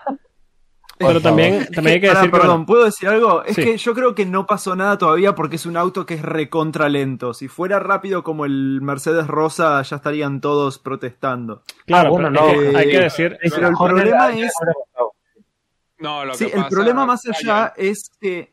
¿Qué? Ryan, lo que pasa es que no ha aparecido la pieza, como el, el- la pieza del rompecabezas que falta. Tiene que Claro. aparecer ciertos planos en alguna fotocopiadora tirada por ahí. En Maranelo. Es de pueblo Inglaterra, ¿eh? Sí. Esto es de Red Bull. ¿Y esto qué hace aquí? Eh, bueno, y lo que pasa, yo creo, es que. Me olvidé lo que iba a decir. Ay, la concha. Bueno, sigan, sigan, ahí me voy a acordar. No, no, no te preocupes. El, el tema de, de, de este eh, Aston Martin, más allá de, de, de que sí, eh, Red Bull se lo Ah, ha ahí está, tomado. ahí está, ahí está. Perdón. Sí, lo que quería decir Eh, rápido, más allá de que se lo han tomado bien, ahora para, pa- antes que pierdas la idea de nuevo, eh, eh, No. ah, si, si bien se lo han tomado bien el tema de las bromas, este tema de las latas verdes y además, eh, lo cierto es que el equipo se lo toma bastante en serio y el tema ahora mismo está incluso en abogados. Están investigando si ha habido eh, esa filtración de, de información y si así ha sido y se llega a demostrar, eh, estoy seguro que lo mínimo que va a pasar es lo mismo que le pasó a, a McLaren en el año 2007 en el que los descalificaron del campeonato de constructores. Cuidado si no lo sacan del campeonato directamente. Sí, Veremos en qué acaba, Bueno, lo pero que sí que iba a es- decir Sí, es que no, onda. Aston Martin Racing Point, decirle lo que quieras, no pueden seguir tratando de venir con soluciones tan parche, Sí, así, por corto favor. plazo, porque nuestro auto es un desastre. ¿Cuánta plata tienen encima ahora? Ya no son lo que eran antes. Y, aún así caen con esto en un comienzo de regulaciones nuevo porque su auto es un desastre porque no lo desarrollaron bien. Onda, ¿qué clase de equipo medianamente serio haría esto por segunda vez? Lo mejor es que en todo este tema de, de cruce de declaraciones eh, empiezan a decir, bueno, que ellos tienen ingenieros de Red Bull y tal. Y, y en Aston Martin dicen, no, no, no, no, no. Nosotros este concepto que presentamos en Barcelona lo tenemos desarrollado desde el año 2021. Y cuando Red Bull presentó este Eh, concepto que están usando ahora, nosotros nos sorprendimos porque es el mismo que nosotros llevamos analizando desde hace un par de años. Sí, Hazme me el favor. Dale. Tiene las mismas branquias. sí, sí. Hazme el favor, sí, por favor. Eh, eh, Lo, lo que creo lo peor, que lo peor de Aston Martin es que nos intenten tomar por tontos, ¿eh? No, Sí, yo lo que sí. creo fue que se tardaron en buscar el mismo fotógrafo que fotografió el W13. Sí. No, el, W- el W11, perdón, el W11. Sí. Eh, mira, necesito que le tomes unas fotos, pero bien bonitas, del RB18 Mike que podemos hacer con él. Sí, vale, tranquilo. Sí, un desastre. De verdad que, que Aston Martin, eh, a ver, ¿a- ¿hasta qué punto va, va a ser esto eh, viable? Porque primero es la, la- la forma en la que están gastando dinero es absurdo. Yo estoy seguro que de aquí a unas 3, 4 carreras ya se habrán tirado el presupuesto completo de, de- de desarrollo del, del año. Eh, y van a... es completamente inviable, no importa por dónde lo mires. Sí, sí, y, y van a arrastrarse el resto del año. Es que ya yo estoy seguro que llegados a mitad de temporada, y, y tal vez me coma mis palabras, pero seguramente no será así, van a ser el último monoplaza de la parrilla. Porque ya no es que no van a poder desarrollar este, eh, ni siquiera van a poder adaptar este que tienen eh, a, a ser medianamente competitivo.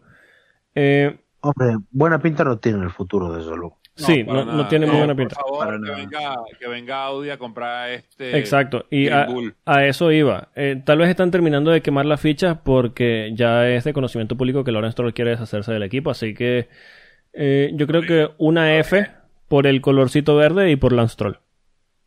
No, eh, ¿cómo es? Fue, fue bonito tener la marca Aston Martin de regreso en la Fórmula 1. Fue bonito mientras duró. Una lástima por fue lindo el Sebastián- concepto de tener de vuelta Aston Martin. Exacto. Exacto. Eh, pero bueno, Una lástima por Eh, Sebastián Vettel, pero bueno, ya yo creo que lo, Eh. lo que generen se lo han buscado. señor Sí. Polo, tengo las dos palabras más terroríficas que te puedo decir esta semana. Ay, Dios mío. It's Race Week. It's Rawesik. Esos son tres. Ay, por Dios, callaos la boca. Estamos. eh, a ver, yo sé que en el episodio de la semana pasada dijimos no esperen nada del Gran Premio de España. eh, va a ser uno de los grandes premios más aburridos de la temporada, seguramente. Y eh, lo cierto es que el Gran Premio de España nos hizo comer nuestras palabras. Ahora, eh, y esto lo digo con, No esperen nada de Mónaco. Sí, esto lo digo con toda la seriedad de- del caso, con toda la seriedad. Ya no, esto no es un troleo, esto no es un meme. Eh, no esperen nada de Mónaco. Eh, yo creo que asumir estos fines de semana, esta racha asquerosa que, que se inventaron en el calendario de Barcelona-España, eh, de Barcelona-Mónaco, perdón. Eh, esperar algo de este par de carreras. eh, yo creo que la, No. la- a ver, lo- al punto al que quiero llegar. La manera más sana de afrontar este doble fin de semana, esta, esta eh, back-to-back de carreras, es no esperar absolutamente nada. Y si te sorprenden, mira, mejor. Porque lo cierto es que son dos carreras de las peores del año y eh, Mónaco no se presta para nada, tal vez desde el año 1976. Así que eh, no sean optimistas para este fin de semana. Sí. Vean la carrera, Eh, va a haber mucho lujo, muchas estrellas, muchas celebridades, pero ya vimos cómo está el tema de las celebridades con el Gran Premio de Miami, así que eh, Eh, chicos, venimos- eh, ¿Puedo hablar? sí. Gracias. Eh, para aquellos que quieren ver algún tipo de espectáculo en Monte Carlo, solamente les recomiendo vean la sesión de clasificación el sábado y véanse las carreras de Fórmula 2. Eso es todo lo que necesitan ver. De hecho, de hecho, cambio. No, mira, el domingo a las 3.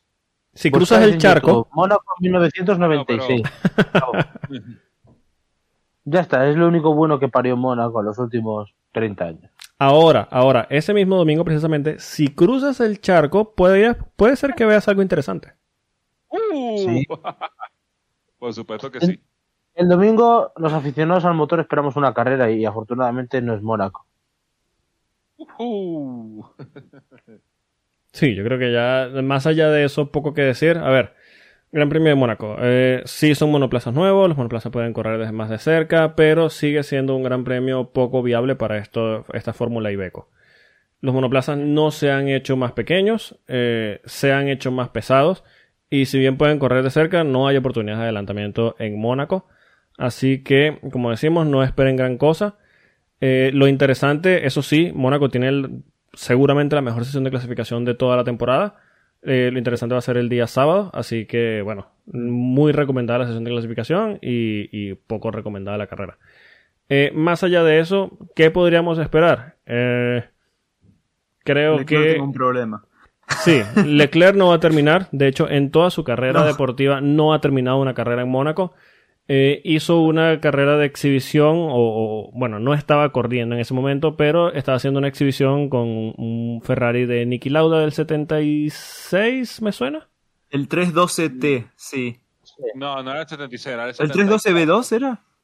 De 312, pero era el 74. Del 74, perdón. Y lo estampó contra el muro porque, bueno, Leclerc tiene algo en contra de, de su casa. Entonces, eh, bueno, hay que esperar que Charles a, a Leclerc... mí, a mí lo que me da risa no es nada más que lo estampa en la rascaz, sino que literalmente lo estampa donde se estaba quedando más Verstappen y salió así como que What the fuck is going on over there? Sí, sí, eh, eh, de verdad que, bueno, la, la mala suerte de, de Leclerc. Yo creo que la sorpresa sería que terminara la carrera. Más allá de eso, Que fue Eh, mala suerte porque se le reventaron los frenos, no es Sí, que él sí, no fue un perdió el error control suyo. y chocó. sí, no fue un error suyo, simplemente el monoplaza quedó sin freno y, bueno, al final se coleó y se terminó estampando contra el muro de la Rascaz.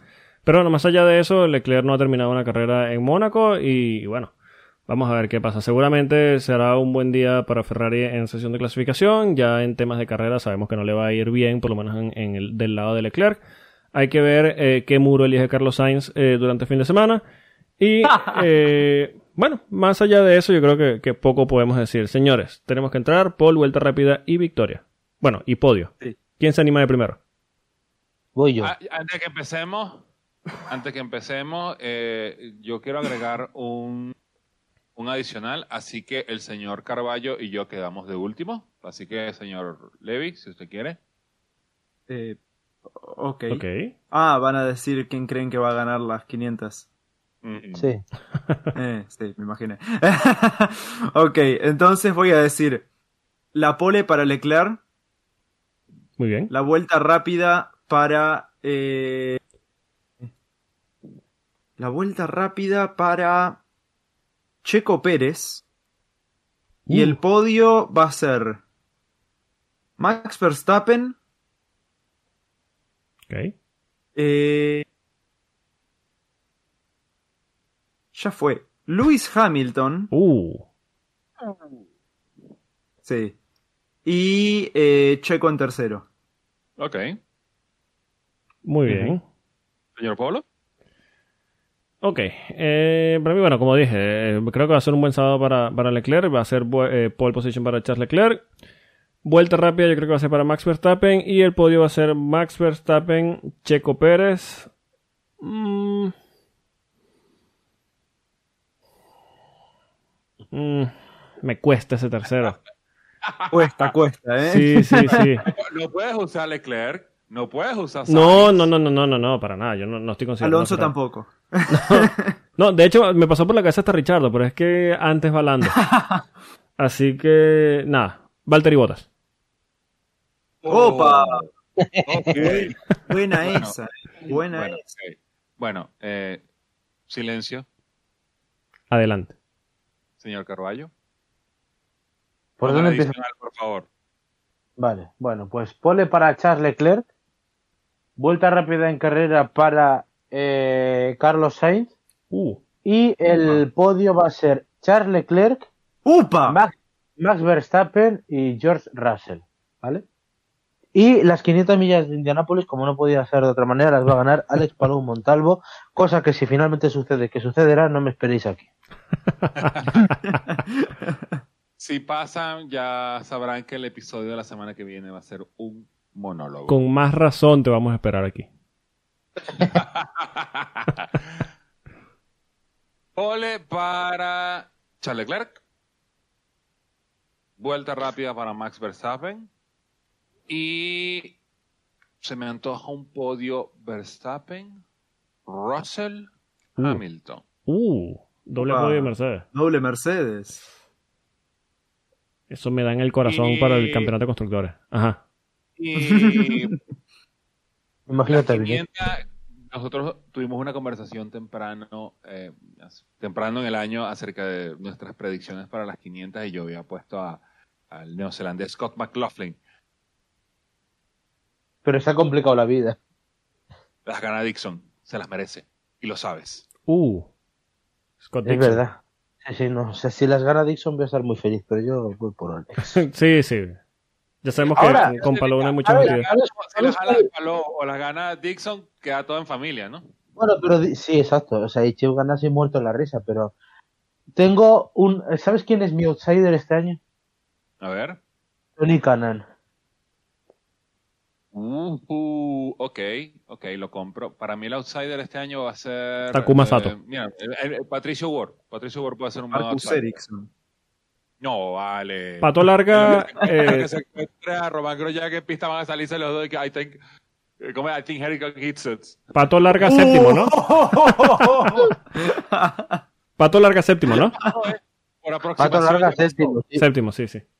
Pato sale Así séptimo. que bueno, eh, señor Polo. lo Bueno, no, no, hemos- ninguno, ninguno ha dicho a Jimmy Jones. No, vale. Si Jimmy Johnson las gana, no vuelvo a ver más Indica. No, vaina está vendida ya. Guarda, guardad ese comentario. Sí, sí, sí. Ok. Pueden seguir al señor Ryan Levy en arroba F1 Ryan, al señor Alex Reyes lo pueden seguir en arroba A Reyes Motors, al señor Carvalho lo pueden seguir en arroba Rubén underscroll DXT.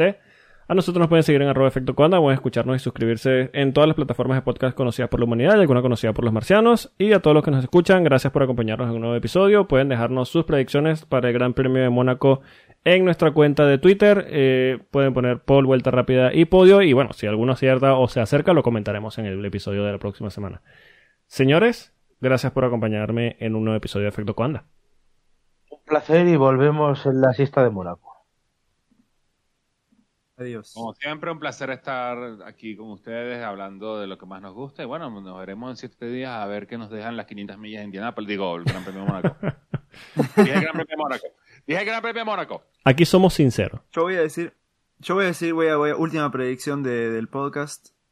Voy a decir que va a haber dos dígitos de adelantamientos en. Ah, cierra el micro. Cierra el micro. pero bueno. Cierra el micro. Botealo, botealo, botealo. Ya, ya, ya. La madrugada nos está afectando. Nos escuchamos la próxima semana. Adiós. Adiós. Chao, chao.